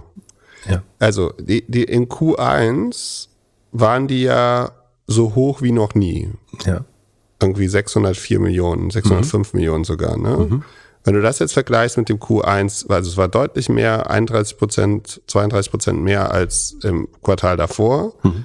Und die, dann würde man ja erwarten, dass das Q2 auch wesentlich höher ist als das Q2 letztes Jahr. Und das ist ja das erste Mal jetzt runter. Ist das der Domestic Travel? Also genau, richtig ist, wegen der Saisonalität vergleichst du mal mit dem Vorjahr. Ähm, das ist richtig. Ähm, das Q1 ist immer stärker, weil die meisten Leute sagen, wenn, die Silvester, wenn der Silvesterkater vorbei ist, fangen Leute an, ihren Ferienhausurlaub zu buchen. Deswegen ist buchungsmäßig das Q1 immer sehr stark. Und deswegen ist es auch größer als das Q2. Also das, das, das Q1 jetzt größer als das Q2 ist, lässt nicht darauf deuten, dass das Business zurückgeht oder so, sondern das ist die normale Saisonalität. Dass das Q1 deutlich stärker noch gewachsen ist gegenüber dem Vorjahr als das Q2. Ähm, da könnte man sagen, das liegt teilweise, ähm, das kann an einer Andersverteilung der Marketingkosten liegen, das könnte an den verschiedenen ähm, Unterkategorien oder den verschiedenen Revenue-Segmenten, also CPA, CPC äh, und so so ein bisschen liegen. Aber ja, das zeigt, dass es sagen, Gegenwind gibt, der sich jetzt gegen, im Q2 nochmal ein bisschen verschärft hat. Vielleicht waren sagen, das gute Wachstum im Q1 könnte sagen, noch, noch positive Effekte aus dem Vorjahr äh, gewesen sein, teilweise auch. Ähm, und das Q2 wird jetzt eben äh, deut deutlich schwerer. Bei den Bookings, wie gesagt, ne, beim Revenue sind beide ja sehr ähnlich eigentlich bei der, bei der Recognition des Revenues, also bei den tatsächlichen Reiseantreten. Ähm, so, machen wir mal weiter, aber vollkommen berechtigte Frage. Man sieht ganz gut, dass die Take Rate, ähm, das ist sagen, was bleibt übrig an Revenue von dem ver vermittelten Umsatz, die ist mit 11,4 Prozent auf einem neuen Rekordwert. Die steigt sagen, sehr kontinuierlich schön über, die war vor zwei Jahren noch bei so 7,2, 6, 7,2 Prozent, ist jetzt auf 11,4 Prozent hoch und es verbessert sich und deswegen kann das Revenue auch stärker wachsen. Ähm, also zum Beispiel beim Booking Revenue, wir haben jetzt über das GBV geredet, das vermittelte Volumen beim Booking Revenue sind wir noch weiterhin sogar auf positivem ähm, Terroir. Ne? Also das, ähm, das steigt noch gegenüber 8,4. Und äh, eigentlich ist nicht das GBV der vorlaufende Indikator, sondern das Booking Revenue natürlich, also das verbuchte, der verbuchte Umsatz. Ähm, und der ist sogar noch sagen, plus 8,4. Ähm, das heißt, äh, man muss jetzt nicht sagen, dass die IRF, IFRS Revenue nicht zwangsläufig negativ werden, sondern das ist zumindest kein logischer Schluss äh, zu diesem Zeitpunkt. Ähm, würde ich Denken aus den Zahlen äh, sehen. Ähm, Booking Revenue wächst aber eben auch nicht so stark wie im, Vorjahr, ne? wie, wie man relativ äh, klar sieht. Ähm, genau, ansonsten die Cost of Revenues äh, haben sich sehr gut entwickelt, äh, sodass die, die Rohmarge ähm, einfach brutal gut ist mit 96 Prozent. Ne? Das ist halt bei so einem Marktplatzmodell, wo du ähm, wenig äh, Cost of Revenue erstmal hast, sondern was letztlich ähm, eine starke Marketing- und Retention-Maschine äh, dahinter ist. Ähm, deswegen extrem hohe äh, gesunde Rohmarge, die sich weiter verbessert hat. Äh, das kann man vielleicht auch nochmal getrennt auswerten. Sekunde, ich guck mal. Genau, also wir haben das IFRS Revenue, also das der angetretenen Reise ist um 14 Prozent gestiegen, der Gross Profit aber sogar um 22 Prozent gestiegen, also überdurchschnittlich und so sagen über über dann die operativen Kosten Marketing äh, Operations Produkt äh, und Technologie und General Admin. Ähm, die Kosten sind zehn Prozent gesunken gegenüber dem Vorjahr sagen durch durch Effizienzmaßnahmen. Und so ist das operative Ergebnis dann nur noch minus sechs äh, Millionen ungefähr. Das EBITDA minus 3,6 Millionen sagen, das Finanzergebnis trägt inzwischen äh, ganz gut bei. Ne? Ähm, Home2Go verfügt noch, äh, lass mich nicht lügen, sogar rund 140 äh, Millionen äh, Cash. Da entfallen Zinsen drauf, eventuell auch auf gehaltene Kundengelder. Ähm, das kommt beim jetzigen ähm, Zinsszenario, sorgt das für ein positives Finanzergebnis. Ähm, wie gesagt, EBITDA dann nur noch minus 3,6 äh, Millionen. Das adjustierte EBITDA ist dieses Quartal und damit das erste Mal, Sekunde, äh, ich glaube das erste Mal im Q2 damit ähm, positiv und Q2 ist jetzt nicht das, ist nicht das schwächste Quartal, aber es ist auch nicht das stärkste. Äh, richtig stark wird das Q3 in der Regel werden. Also das nächste Quartal ist halt das, wo alle Leute, ne, Sommerferien, wo die Reisen, ich sage jetzt mal, abgewirtschaftet werden, ähm, also die Reisen angetreten werden, die Schlüssel übergeben werden, wo dann das Revenue auch verbucht wird. Das heißt, ähm, es ist jetzt auch rein logisch, ohne dass das jetzt eine Prognose von mir wäre oder gar Guidance oder so, wäre es rein logisch, dass das dritte Quartal jetzt nochmal richtig EBITDA positiv wird. Das sieht man ja, das war auch im Vorjahr schon mit 24 Millionen ordentlich positiv und im Jahr davor auch positiv. Das heißt, das Q3 ist immer das, das Reiseantrittsquartal. Äh, da wird man immer ein, ein, positives EBITDA haben, höchstwahrscheinlich. Ähm, und so kann man sich vielleicht so ein bisschen vorstellen, warum die, ähm, das Management da auch so fully confident ist, dass es auf Jahressicht auch ein adjustiertes EBITDA war. Jetzt kann man natürlich wieder vollkommen berechtigt so ein bisschen rumnörgeln, äh, adjustiertes EBITDA, warum adjustieren und so weiter. Äh, was hier wegadjustiert wurde, sind äh, die Share-Based Compensation, die äh, sagen, sich fast halbiert hat aber gegenüber dem vorher. Das sind auch nur noch 4 Millionen. Äh, also der Unterschied zwischen dem EBITDA und dem adjustierten EBITDA ist hier eigentlich explizit die Share-Based Compensation in Höhe von 4,4 Millionen und ein paar One-Off-Items. Ähm, das können so kleine Restrukturierungen sein. Da ähm, äh, Mini-Abschreibungen, die Einmalabschreibungen sind, äh, die äh, im sechsstelligen Bereich sind, also wenige 100k. Ähm, das heißt, die, die Adjustierungen sind hier sehr, sehr übersichtlich und es ist jetzt nicht so, dass, dass wie Licht und Schatten sozusagen, wir haben einmal 20 Millionen positives äh, Adjusted EBITDA und dann äh, minus 40 Millionen Cashflow. So ist es nicht, äh, wie, wie bei der Social Chain, ähm, sondern es, sind, äh, es ist eigentlich alles sehr nah äh, am Break-Even und äh, das, was adjustiert ist, wird ja reported. Ähm, der operative Cashflow ist ähm, in dem Quartal auch positiv. Daran sieht man auch nochmal, dass hier äh, nicht zu viel adjustiert wird. Ne? Es sind auch plus 9 Millionen operativer Cashflow. Ähm, das heißt, es gibt mehr finanzielle Mittel als im Vorquartal. Genau, was, was man noch hervorheben sollte, ist das äh, Subscription und Service Segment. Das sind quasi Software-Tools, SaaS-Tools, Subscription-Tools, die den, den Hosts äh, und Property-Managern zur Verfügung gestellt werden, äh, um ihre ähm, Homes oder Vacation Rentals effektiv zu vermarkten äh, und effizient zu vermarkten. Da ist der Umsatz um 85 Prozent gegenüber dem Vorjahr. Äh, das, die Analogie wäre so ein bisschen die Scale Unit oder TME Unit von About You, wenn man so will. Ähm, und man sieht, dass das hier relevant zum Wachstum beiträgt mit, ähm, mit 4 Millionen gegenüber dem Vorjahr an äh, Wachstumskontribution und 85 Prozent Wachstum gegenüber dem Vorsatz. Vorjahr in der ähm, Software und Subscription Unit ähm, hätte man sich oder hat man sich die Kapitalmarktpräsentation letzten Jahres, die jetzt demnächst auch wieder kommen würde, ähm, angeschaut. Ähm, weiß man, dass diese Business Unit, oder zumindest wurde es so angegeben, eine 64-prozentige Rule of 40 hat, also eine sehr gute, eine, ähm, eine Magic Number über 1, die sehr gut ist, eine Dollar-Based äh, Net Extension Rate von 148, die sehr, sehr gut ist, und eine NRA von 130, die dann best in class ist. Das heißt, äh, dieses Software-Business hat äh, sagen, sehr gute SaaS-Metriken und wächst äh, sehr schnell und wenn man jetzt überlegt, dass sich das auf eine 50 Millionen Run-Rate eigentlich zubewegt, ne? also wir sind jetzt bei 9 Millionen, äh, man, das, wahrscheinlich wird das jetzt, wie gesagt, Q3 ist immer noch mal deutlich stärker, auch bei den Software-Umsätzen, würde ich schätzen. Ähm, das heißt, wir, wir gehen Richtung 50 Millionen Run-Rate und kann man sich auch überlegen, was das jetzt wert wäre, wenn man da ein, ein SaaS-Multiple ranklebt bei einer Rule of 40 von 64 und einem Wachstum von 85 im letzten Quartal. Also das allein äh, ist schon, ich würde vermuten, so ein bisschen der Stolz, wurde auch erwähnt im, äh, im äh, Earnings Call, dass man da sehr zufrieden ist mit den Ergebnissen aus dem Segment. Ähm, ansonsten spürt man, hat man eben auch gesagt, den, den Gegenwind des Marktes ein bisschen, aber ähm, es ist halt so eine Mischung aus, ähm, dass die Vorjahres Comparables sehr schwer waren. Das Vorjahr war eben von sehr viel Revenge Travel geprägt und sehr viel Domestic Travel. Ähm, von, äh, wie du mal richtig sagst, von auch viel Work from Home äh, oder Vacation ähm, Utilization.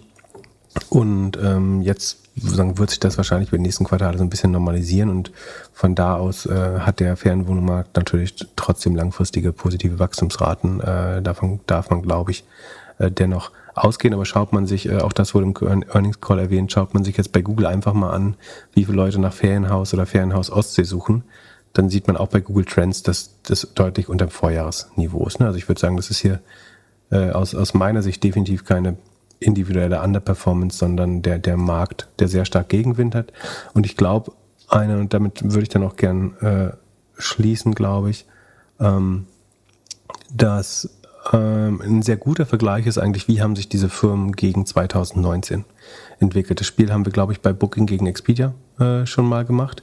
Da war es so, dass Expedia beim Umsatz 6,5 Prozent, also 2019, weil das war das Vor-Corona-Niveau, ne? um diese ganzen Effekte, Revenge Travel, Verbot, äh, Travel komplett verboten in 2021, 22, 23, dann fing Revenge Travel an. Um das so ein bisschen zu normalisieren, kann man sich einfach schauen, wie entwickeln sich diese Firma, Firmen eigentlich äh, versus 2019, was sozusagen das in Anführungsstrichen letzte normale Jahr war. Ähm, und da war es so, dass Expedia ist seit 2019 im Schnitt nur 6,5 Prozent beim Umsatz gewachsen. Also ich vergleiche jetzt das Q2 23 mit dem Q2 2019. Die Saisonalität hat sich sicherlich nicht verändert, von daher ist es, glaube ich, legitim der Vergleich. Bei den Booking Revenues liegt Expedia sogar unter 2019. Also ist geschrumpft. Wenn wir jetzt ähm, dann ein bisschen besser lief für Booking, haben wir gesagt. Deren Revenue ist 42 Prozent über 2019, äh, also sind so 10, 12 Prozent gewachsen jedes Jahr. Ähm, deren Booking Revenue ist sogar plus 60 Prozent äh, oder GBV. Ich weiß nicht, ob ich Revenue oder GBV genommen habe. Ähm, Airbnb hat sich ungefähr verdoppelt beim Revenue im Vergleich zu 2019. Bookings auch ungefähr plus 95 Prozent, auch ungefähr verdoppelt. Schaut man sich das jetzt bei Home2Go äh, an, äh, fangen wir auch wieder mit dem Revenue an, dann lag man 2000, äh, 2019, wenn meine Zahlen richtig sind, noch bei äh, rund 17 Millionen äh, im Q, Q2. Jetzt sind wir bei 43 Millionen. Das entspricht über 150 Prozent Anstieg und wäre jetzt von den Peers äh, sogar schneller gewachsen als Airbnb. Ähm, dann es gab eine Übernahme in der Zeit, das heißt, da ist auch anorganisches Wachstum dabei. Ähm, aber man kann relativ sicher sagen, deutlich stärker als Booking Expedia ähm, gewachsen. Und auch bei den Bookings, wo wir gesagt haben, die laufen nicht ganz so gut.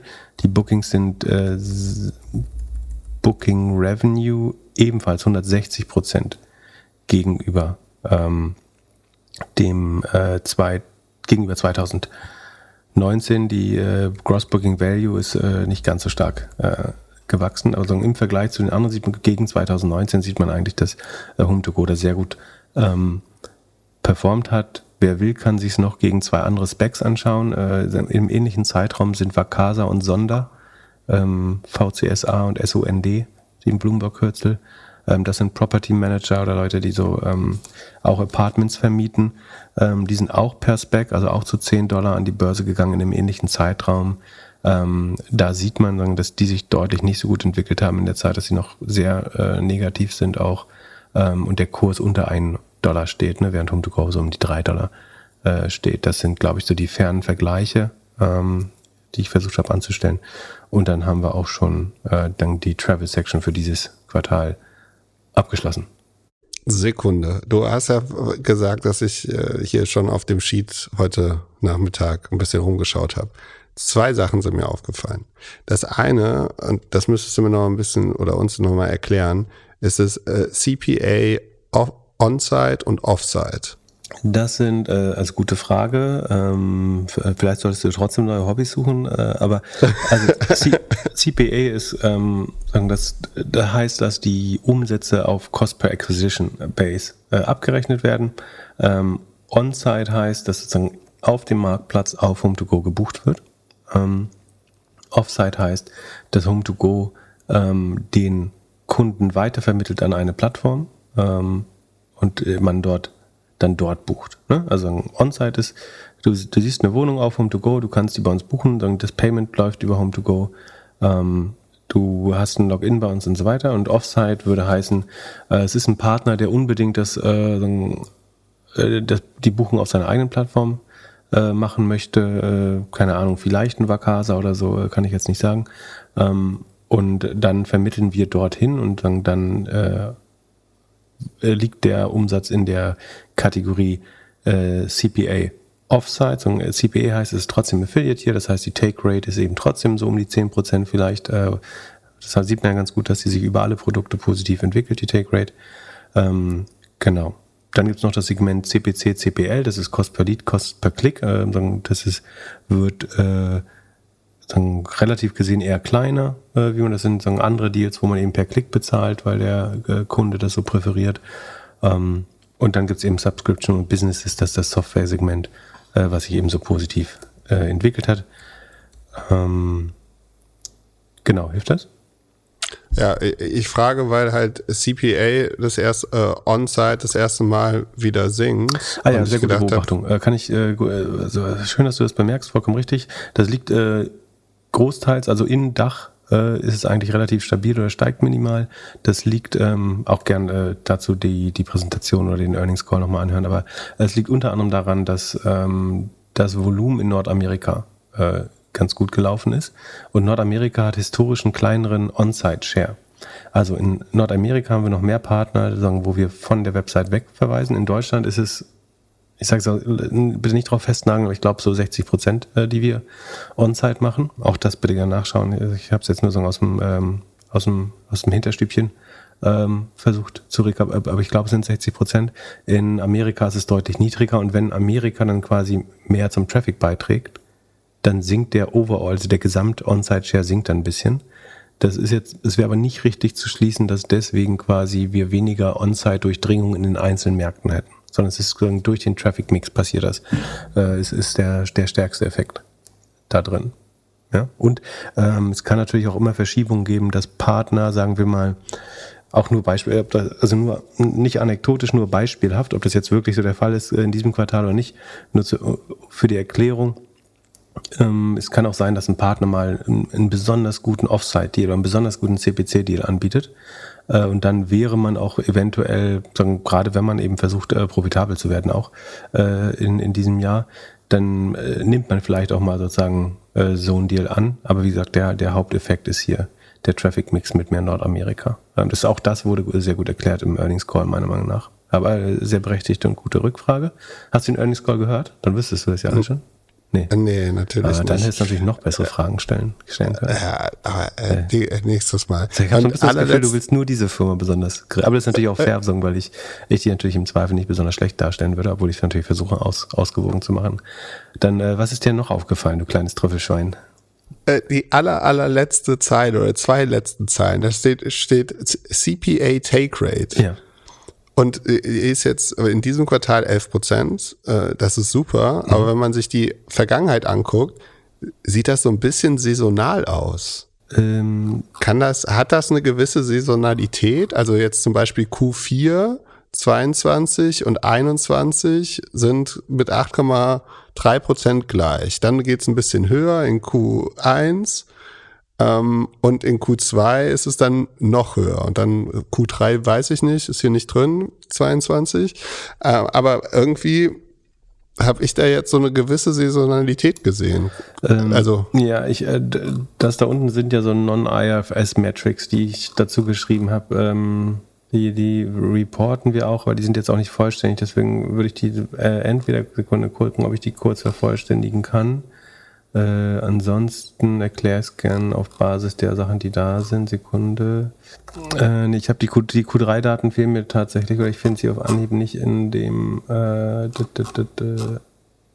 Ach so, doch, da müsste es sein.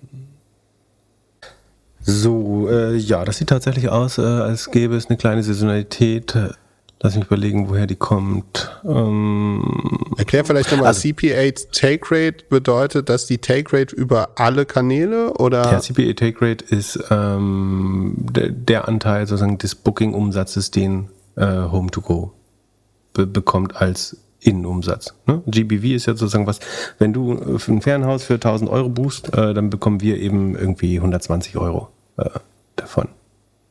Das ist genau, und dann gibt es zwei Möglichkeiten. Entweder mache ich die Transaktion bei einem Partner, dann kriegt ihr die Affiliate-Provision, genau. oder ich mache die Transaktion bei euch, dann macht ihr das Payment und kriegt auch eure Take Rate. Genau. Und die CPA Take Rate ist beides zusammen? Die ist über, über alles, was CPA ist. Ansonsten wäre sie ja äh, missverständlich, äh, Sekunde, äh, ansonsten wäre sie missverständlich formuliert, aber ich äh, gucke hier nochmal genau in die Definition rein. Ja, äh, ja genau. Take Rate ist defined as booking revenues divided by gross booking value. Ich überlege gerade, warum die trotzdem saisonal ist. Ähm, Also was man ja sehr gut sieht, ne, ist, dass im äh, ganz oben hast, siehst du ja auch eine Take Rate. Die ist jetzt nicht CPA-spezifisch, aber die steigt sehr kontinu kontinuierlich an. Deswegen fand ich das so überraschend. Naja, die geht ja trotzdem genau in die gleiche Richtung. Ne? So äh, Year on Year steigt die um 10% und oben steigt sie Year on Year, ähm, da habe ich es nicht drin, Sekunde, äh, sogar um 14 Prozent, ein bisschen mehr, aber auch. Also die gehen in die gleiche Richtung, nur dass die eine eben noch eine Saisonalität hat. Vielleicht ist die oben zwölf Monats geglättet äh, und deswegen, das würde total Sinn machen. Äh, das würde nämlich zu genau zu dem Ergebnis führen, glaube ich. Ähm, weiß ich nicht, kann ich nicht sagen. Halte ich jetzt ehrlich gesagt auch nicht für relevant. Äh, ähm, die, die oben im Zweifel ähm, halte ich für maßgeblicher, aber was man nicht machen kann, ist die Bookings sozusagen mit den Revenue, also das GBV mit den Revenues zu vergleichen. Wenn du jetzt sagst, ähm, das ist der Fehler, den Scott Galloway mal gemacht hat bei Airbnb und daraus geschlussfolgert hast, dass die Take Rate sich verbessert. Also ich kann jetzt nicht sagen, ähm, das vermittelte Volumen ist dieses Quartal so und so hoch und die Revenues nach IFRS sind so und so hoch. Und wenn sich da die Ratio verbessert, äh, heißt das mehr Take Rate. Das stimmt eben nicht, weil die Bookings in einem anderen, also die Bookings haben im Q1 den Höhepunkt, das Revenue aber im Q3 den Höhepunkt. Das heißt, du wirst im Q3 immer die höchste Take Rate haben und das siehst du ja auch unten so. Ähm, da hier aber eigentlich Bookings mit Bookings verglichen wird, ähm, ist es Booking Revenue mit Booking?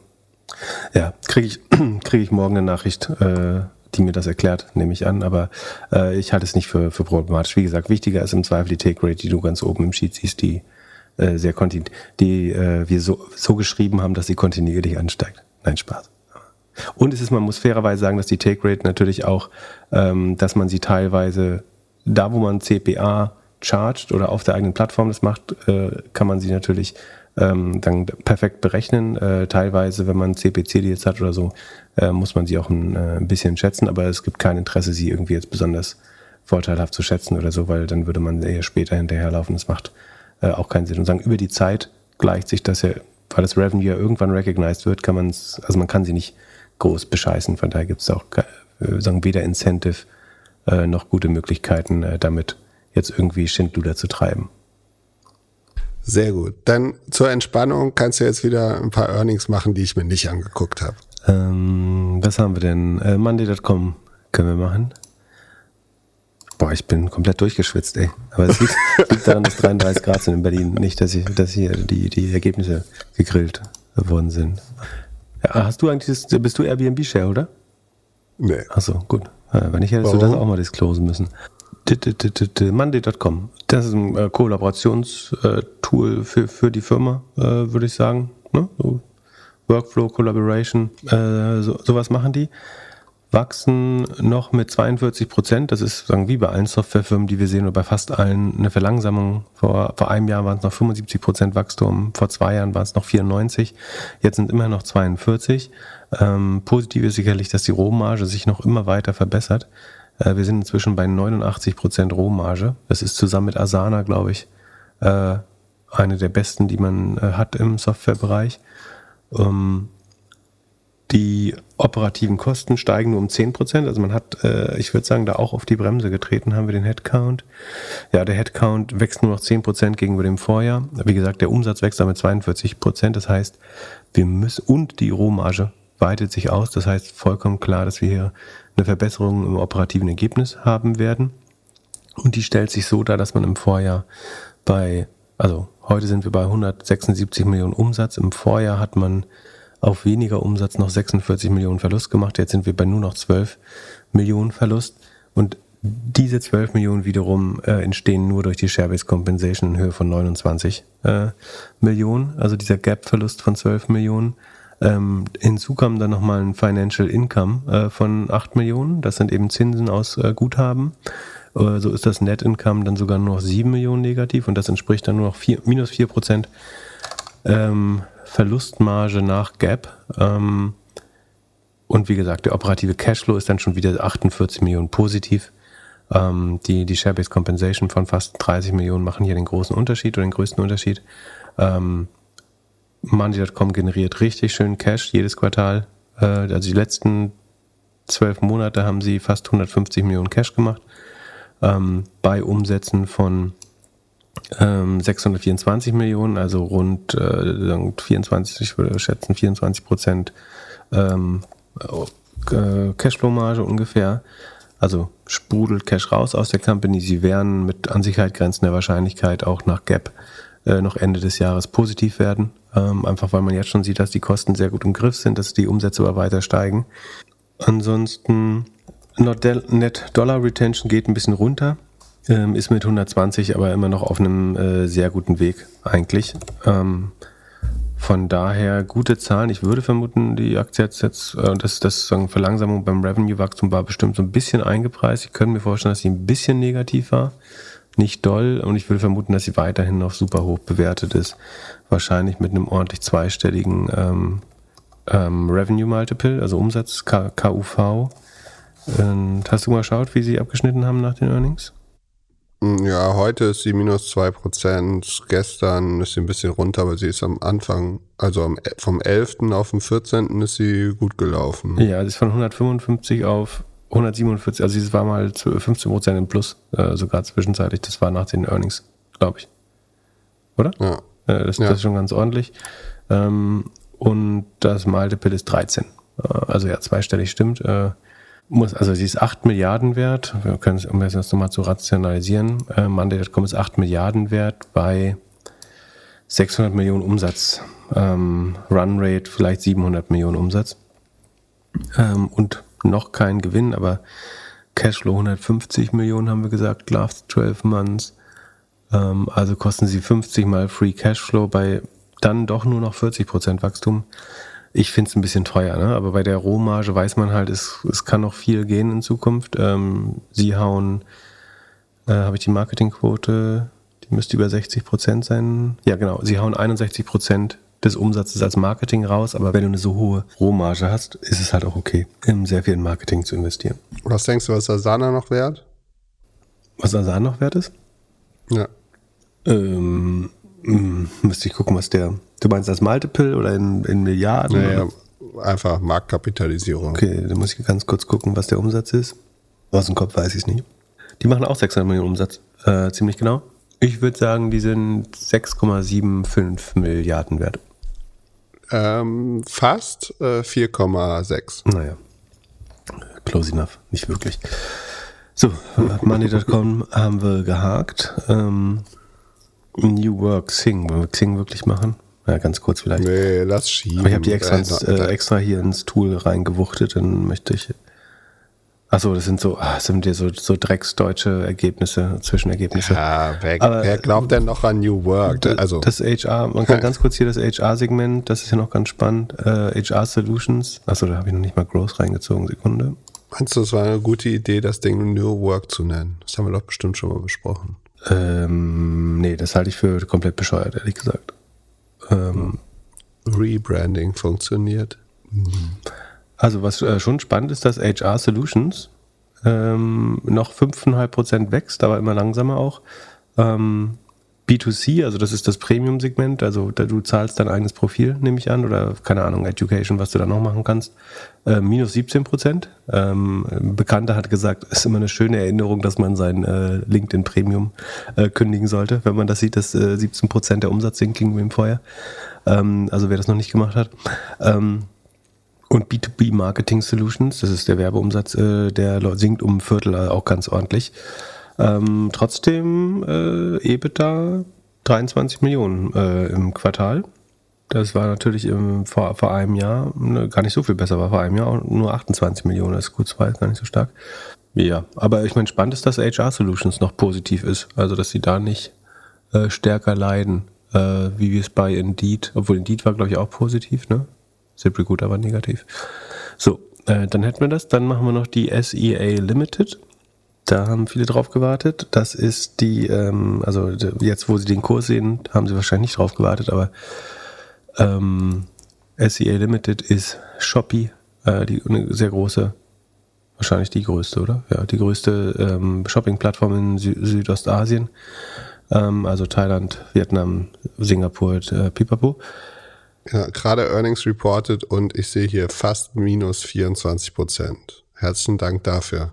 Ja, sich schon, es war schon noch schlimmer zwischendurch. Aber warum ist das so schlecht? Ähm, dass das, also Shopee hat drei große Segmente: Digital Entertainment, E-Commerce und Fintech, so ein bisschen. Und ihr Digital Entertainment Segment äh, ist schon immer rückläufig gewesen in den letzten Quartalen. Das liegt hauptsächlich daran, dass man in China ähm, Gaming so stark reguliert hat. Äh, das war vorher ein großer Bereich, womit äh, Shopee Geld verdient hat. Jetzt ist mal, sink, äh, ja, sinkt der Umsatz da 40 Prozent. Und das war die Cash Cow auch gleichzeitig, die das E-Commerce mitfinanziert hat. Da sinken die Umsätze jetzt wieder um 40 Prozent gegenüber dem Vorjahr auf äh, 530 Millionen.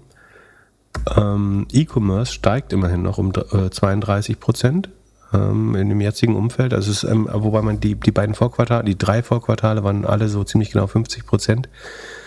Jetzt sind es nur noch 32. Ähm, das heißt, das ausbleibende Wachstum im E-Commerce ist schon mal ein großer Grund, glaube ich, dafür, dass ähm, die Aktie jetzt so leidet. Ne? Wahrscheinlich haben Analysten hätten da gern weiterhin was Richtung 50 Prozent gesehen und jetzt sind es nur 32. Äh, und so das Gesamt, der Gesamtumsatz steigt damit nur um 5 Prozent gegenüber dem Vorjahr. Ne? Also Digital Entertainment geht 40 Prozent runter, E-Commerce geht 32 Prozent hoch. Insgesamt geht es, weil äh, E-Commerce größer ist, um 5 Prozent hoch noch. Aber muss man jetzt sagen, die Cost of Revenue senkt, sinkt um 11 Prozent, trotz des Wachstums. Und damit ergibt sich ein, ein Gross Profit Margin oder Rohmarge von 47 Prozent nach 37 Prozent im Vorjahr. Ähm, also ähm, 1000 Basispunkte, 10 Prozentpunkte ähm, und ja, fast ein Viertel relativer Anstieg bei der Rohmarge. Ähm, also man hat hier brutal an den Kosten gearbeitet. Ähm, und nicht nur in den Cost of Goods, die jetzt die Rohmarge so stark verbessert haben, sondern man hat auch das Marketing praktisch halbiert. Äh, man hat bei General Admin 38% eingespeichert und bei RD sogar 59% gespart, sodass die Total OPEX um 39% zurückgehen. Und nachdem man über 800 Millionen Verlust gemacht hat letztes Jahr, macht man jetzt 283 Millionen, äh 284 Millionen Gewinn. Nach minus 28 Prozent Marge letztes Jahr jetzt plus 9 Prozent Marge. Also man ist beinahe über Nacht also höchst profitabel äh, geworden in allen Geschäftsbereichen auch. Auch E-Commerce ist ähm, erwirtschaftet Deckungsbeiträge, auch Fintech erwirtschaftet Deckungsbeiträge. Ähm, aber die Wachstumsfantasie äh, ist natürlich so ein bisschen raus jetzt. Äh, E-Commerce wächst zwar noch mit 32 Prozent, aber eben langsamer.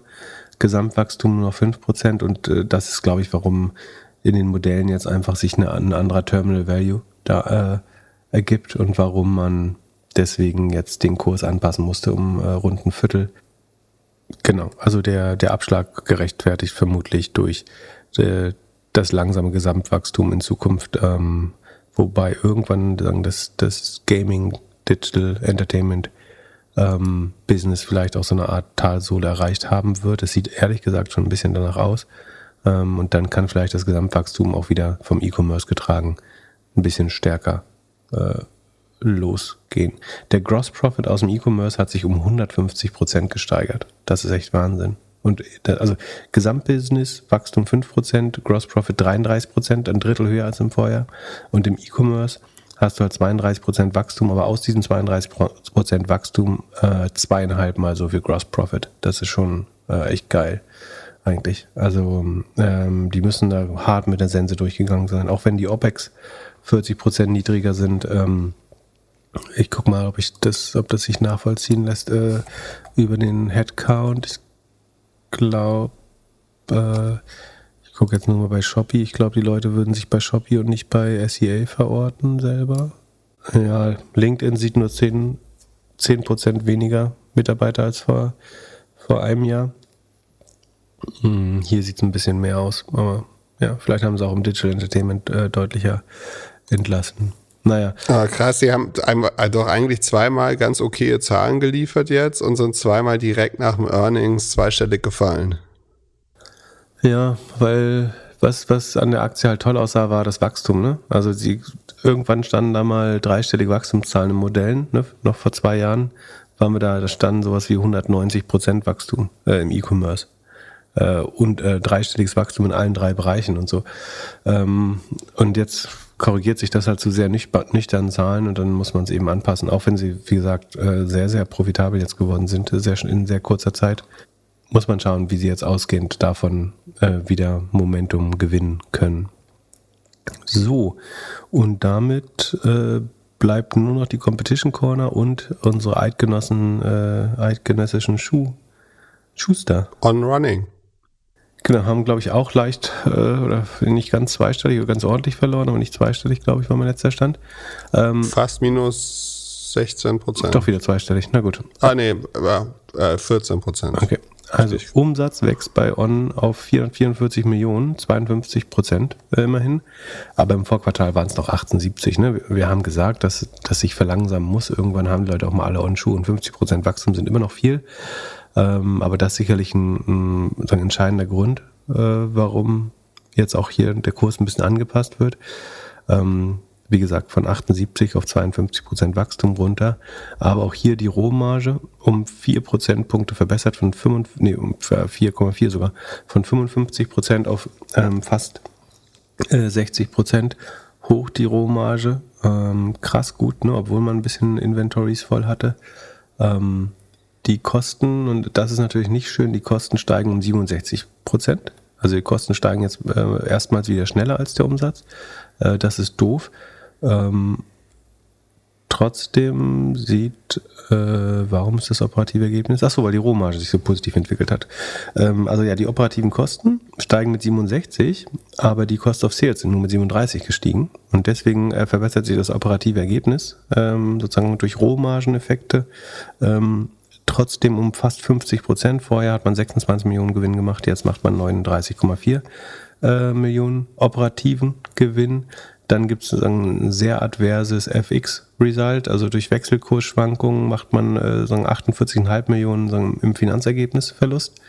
Und ähm, dann ist das Net Income äh, wieder fast nur bei 3 Millionen. Das war im Vor Vorjahr bei 49 Millionen mit dem stark positiven Foreign Exchange Result. Und beides ist natürlich eigentlich ein bisschen Augenwischerei, der, die Wechselkurseffekte. Der Op rein operativ steht es eigentlich super gut äh, um On. Wie gesagt, ein bisschen verlangsamtes Wachstum. Der Cashflow ist positiv im ersten und im zweiten Quartal.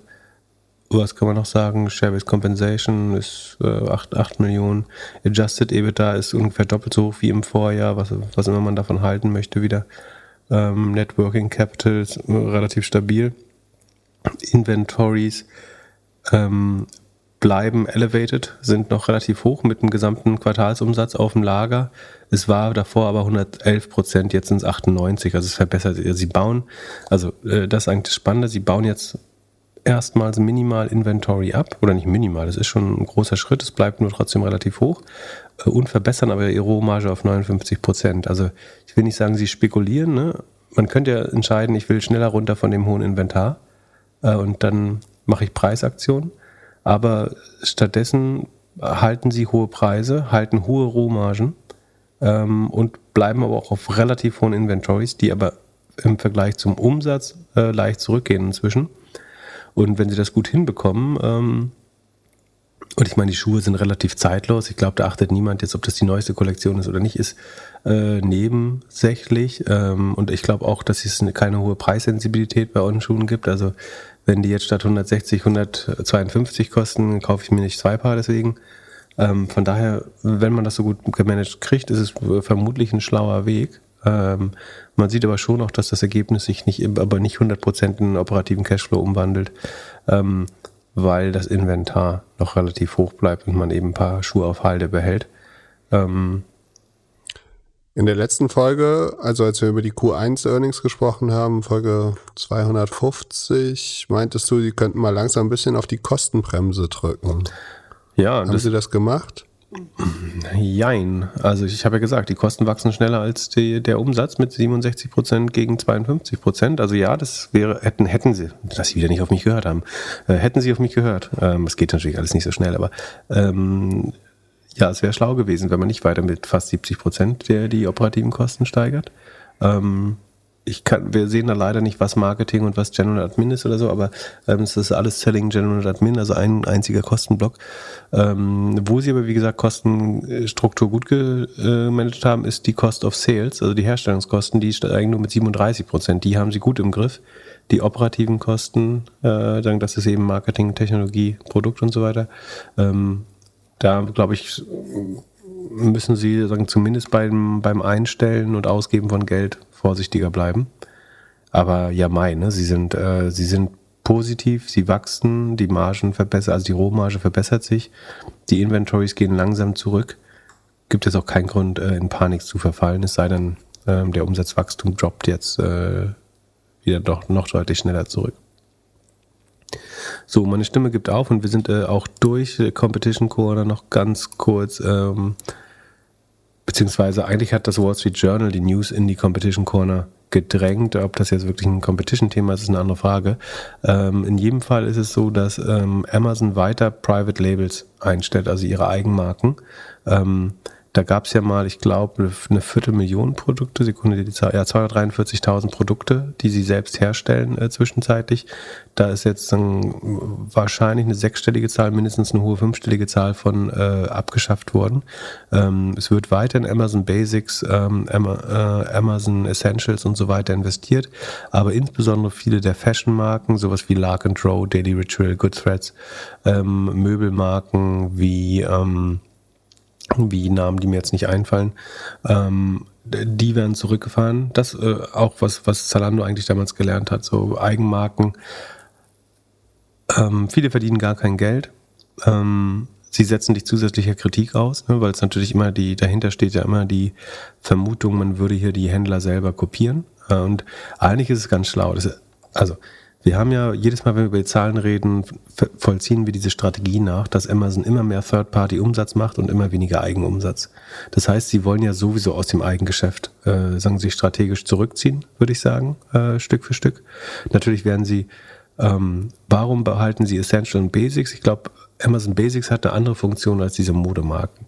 Amazon Basics ist, glaube ich, äh, ein Preisanker. Wenn, wenn ich meine Batterien da irgendwie für 386 Batterien für 12 Dollar anbiete, dann kann ich damit sehr gut dafür sorgen, dass sich irgendwie die, die dass, dass die Konkurrenz auf der Plattform hoch bleibt, dass ich bei Produkten mit hohen Rohmargen vielleicht auch ähm, die Gewinne selber mitnehme, äh, wenn die Preise zu, zu hoch sind.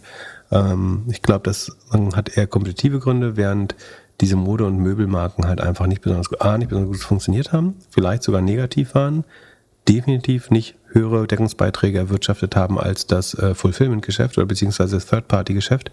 Und von daher ist es eigentlich total schlüssig, dass sie sich zunehmend aus den Eigenmarken zurückziehen. Das hat, glaube ich, ganz kommerzielle Gründe, äh, strategische Gründe, diesen Shift zu Third-Party-Revenue, der sowieso opportun scheint. Und dann ist der nette Nebeneffekt eben auch, dass man weniger in der Schusslinie steht dafür, seine, sich mit seinen Händlern zu verderben und deren Daten zu klauen und aufbauend auf den Daten diese eigene Produkte entwickelt. Fairerweise muss man da mal sagen, ne? Äh, wenn Edeka, weil Milch und Eier schnell drehen sind, da Ja-Eier anbietet, äh, weiß nicht, ob Ja die Marke von Edeka ist, aber ähm, dann sagt auch niemand, Edeka lernt auf, auf Basis des Kundenverhaltens, äh, dass man Milch und Eier kauft. So. Eigenmarken sind nun mal, werden sich immer nach den beliebtesten Artikeln mit den besten Margen äh, richten ähm, und haben immer auch ein bisschen die Aufgabe, Discountpreise äh, und Preisdruck zu erzeugen. Ähm, von daher äh, und, und dennoch geht Amazon da bestimmt nicht immer 100% fair vor. Aber ja, man kommt, geht so ein bisschen aus der Schusslinie. Man kann sagen, wir machen doch immer weniger davon. Im Gegenteil, wir stärken unsere Third-Party-Struktur. Wir werden immer mehr, zu einem Dienstleister, zu einem Fulfillment-Partner, ähm, der sagen, unsere Marktplatzreichweite den äh, erfolgreichsten Händlern und äh, Brands zur Verfügung stellt und OEMs. Ähm, von daher ist es, glaube ich, äh, auch total sinnvoll, strategisch von Amazon. Und äh, kennst du einen Marktplatz, der gut damit gefahren ist, Eigenmarken zu entwickeln? Außer die Pistazien von Gorillas natürlich, die, die sagen, herausragend gut sind. Aber ähm, ansonsten, wie gesagt, bei Amazon, äh, äh, Entschuldigung, Zalando, ich will nicht sagen, hat sich damit die Hände verbrannt, das wäre übertrieben, aber hat sich auch sehr schnell strategisch wieder da zurückgezogen aus dem Bereich. Ähm, ja, auch im, ich glaube, dass sich halt der Markt Marketing, glaube ich, muss man fairerweise sagen. Ähm, wo wir noch bei Zalando sind, man könnte jetzt sagen, About You hat ja diese ganzen Labels, aber da glaube ich, ist, ist es auch viel einfach ein Marketing-Play mit den Influencern äh, zusammen. Und dann ja, du gefühlt wird das auch weniger. Also ich, ich glaube, Marken aufbauen ist halt einfach schwieriger, als man sich das vorstellt. Und du hast dieses, dieses Fast Fashion wird halt von anderen Playern mittlerweile gemacht. Also entweder kaufst du dir eine, deine Chino als Marke oder wenn du sie dir als Nicht-Marke kaufst, dann gibt's halt andere Player, die das Ding noch günstiger anbieten. Ja, ich glaube, da hast du einen guten Punkt. Also ich, ich bin ja keiner der Shein-Heiligen, der jetzt äh, Shein über den grünen, grünen Klee lobt. Aber wenn dein Konzept ist, erfolgreiche Fashion-Items zu kopieren und dann auf dem Marktplatz anzubieten bei Amazon, dann ist es unwahrscheinlich, dass Amazon das besser macht als äh, Shein. Äh, das ist eigentlich ein Krieg, den sie nicht gewinnen können. Ähm, natürlich findet Shein nicht auf, auf, auf, auf Amazon statt, aber trotzdem ist natürlich ein Konkurrent. Ähm, und wenn ich die Möglichkeit habe, sozusagen das äh, Massimo Dutti oder Zara Kleid ähm, nochmal halb so billig bei nach zwei Wochen bei Shein zu kaufen oder nach sechs, nach zwölf Wochen bei Amazon, dann hat Shein wahrscheinlich die besseren Möglichkeiten. Ähm, das spielt bestimmt äh, auch eine Rolle. Ja. Ähm, so richtig hat das auch, glaube ich. Ich, die, ich würde also gerne mal die Fashion-Zahlen von Amazon sehen. Die kompletten Fashion-Zahlen. Wer, also Amazon hat ja auch ein Markenproblem bei Fashion.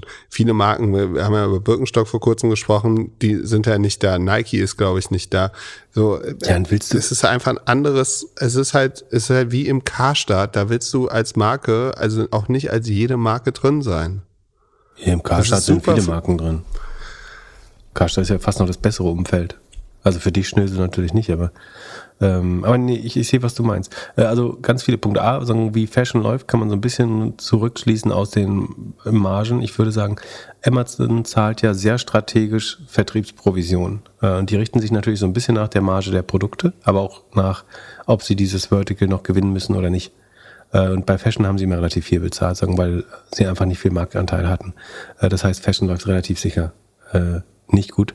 Dann bin ich 100% bei dir, dass die Darstellung also ich würde nicht sagen, möchte ich eigentlich, dass meine Boss-Chino zwischen diesen ganzen Kopiersachen oder möchte ich, dass meine Birkenschurtreter zwischen den ganzen China-Kopien da überhaupt stehen? So, das verstehe ich schon. Dass es einfach eine Anmutung total markenschädliches Umfeld ist, äh, eigentlich.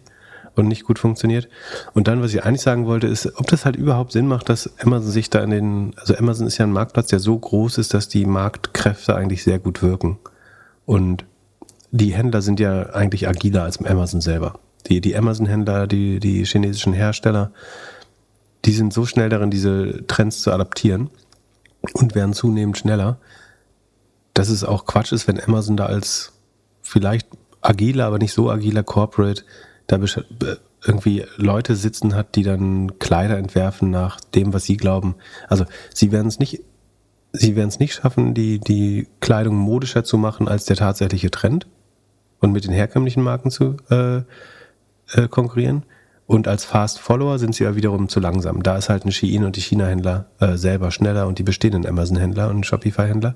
Das heißt, da hast du auch keine Edge. Das heißt, Amazon ist eigentlich gut beraten, sich da nicht einzumischen, sondern einfach die besten Bedingungen für totale Konkurrenz zu schaffen, um eben günstige Preise, gute Lieferkonditionen, also gute Lieferkonditionen zu erwirken. Und dann kriegen sie ja ihre äh, irgendwie 20% Marge trotzdem daraus. Ähm, und warum da, es hat eigentlich, wenn man wenn man es genau nimmt, hat das nie Sinn gemacht. Man dachte vielleicht mal, Mode hat so schöne Marken, äh, so schöne Margen. Da kannst du ja teilweise noch irgendwie das Doppelte draufschlagen, wenn du wirklich äh, Glück hast oder gute Produkte sourst.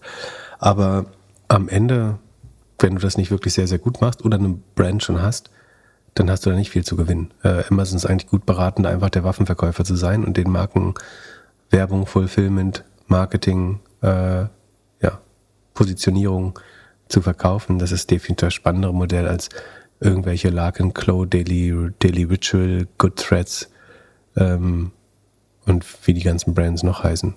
Stone and Beam, Rivet.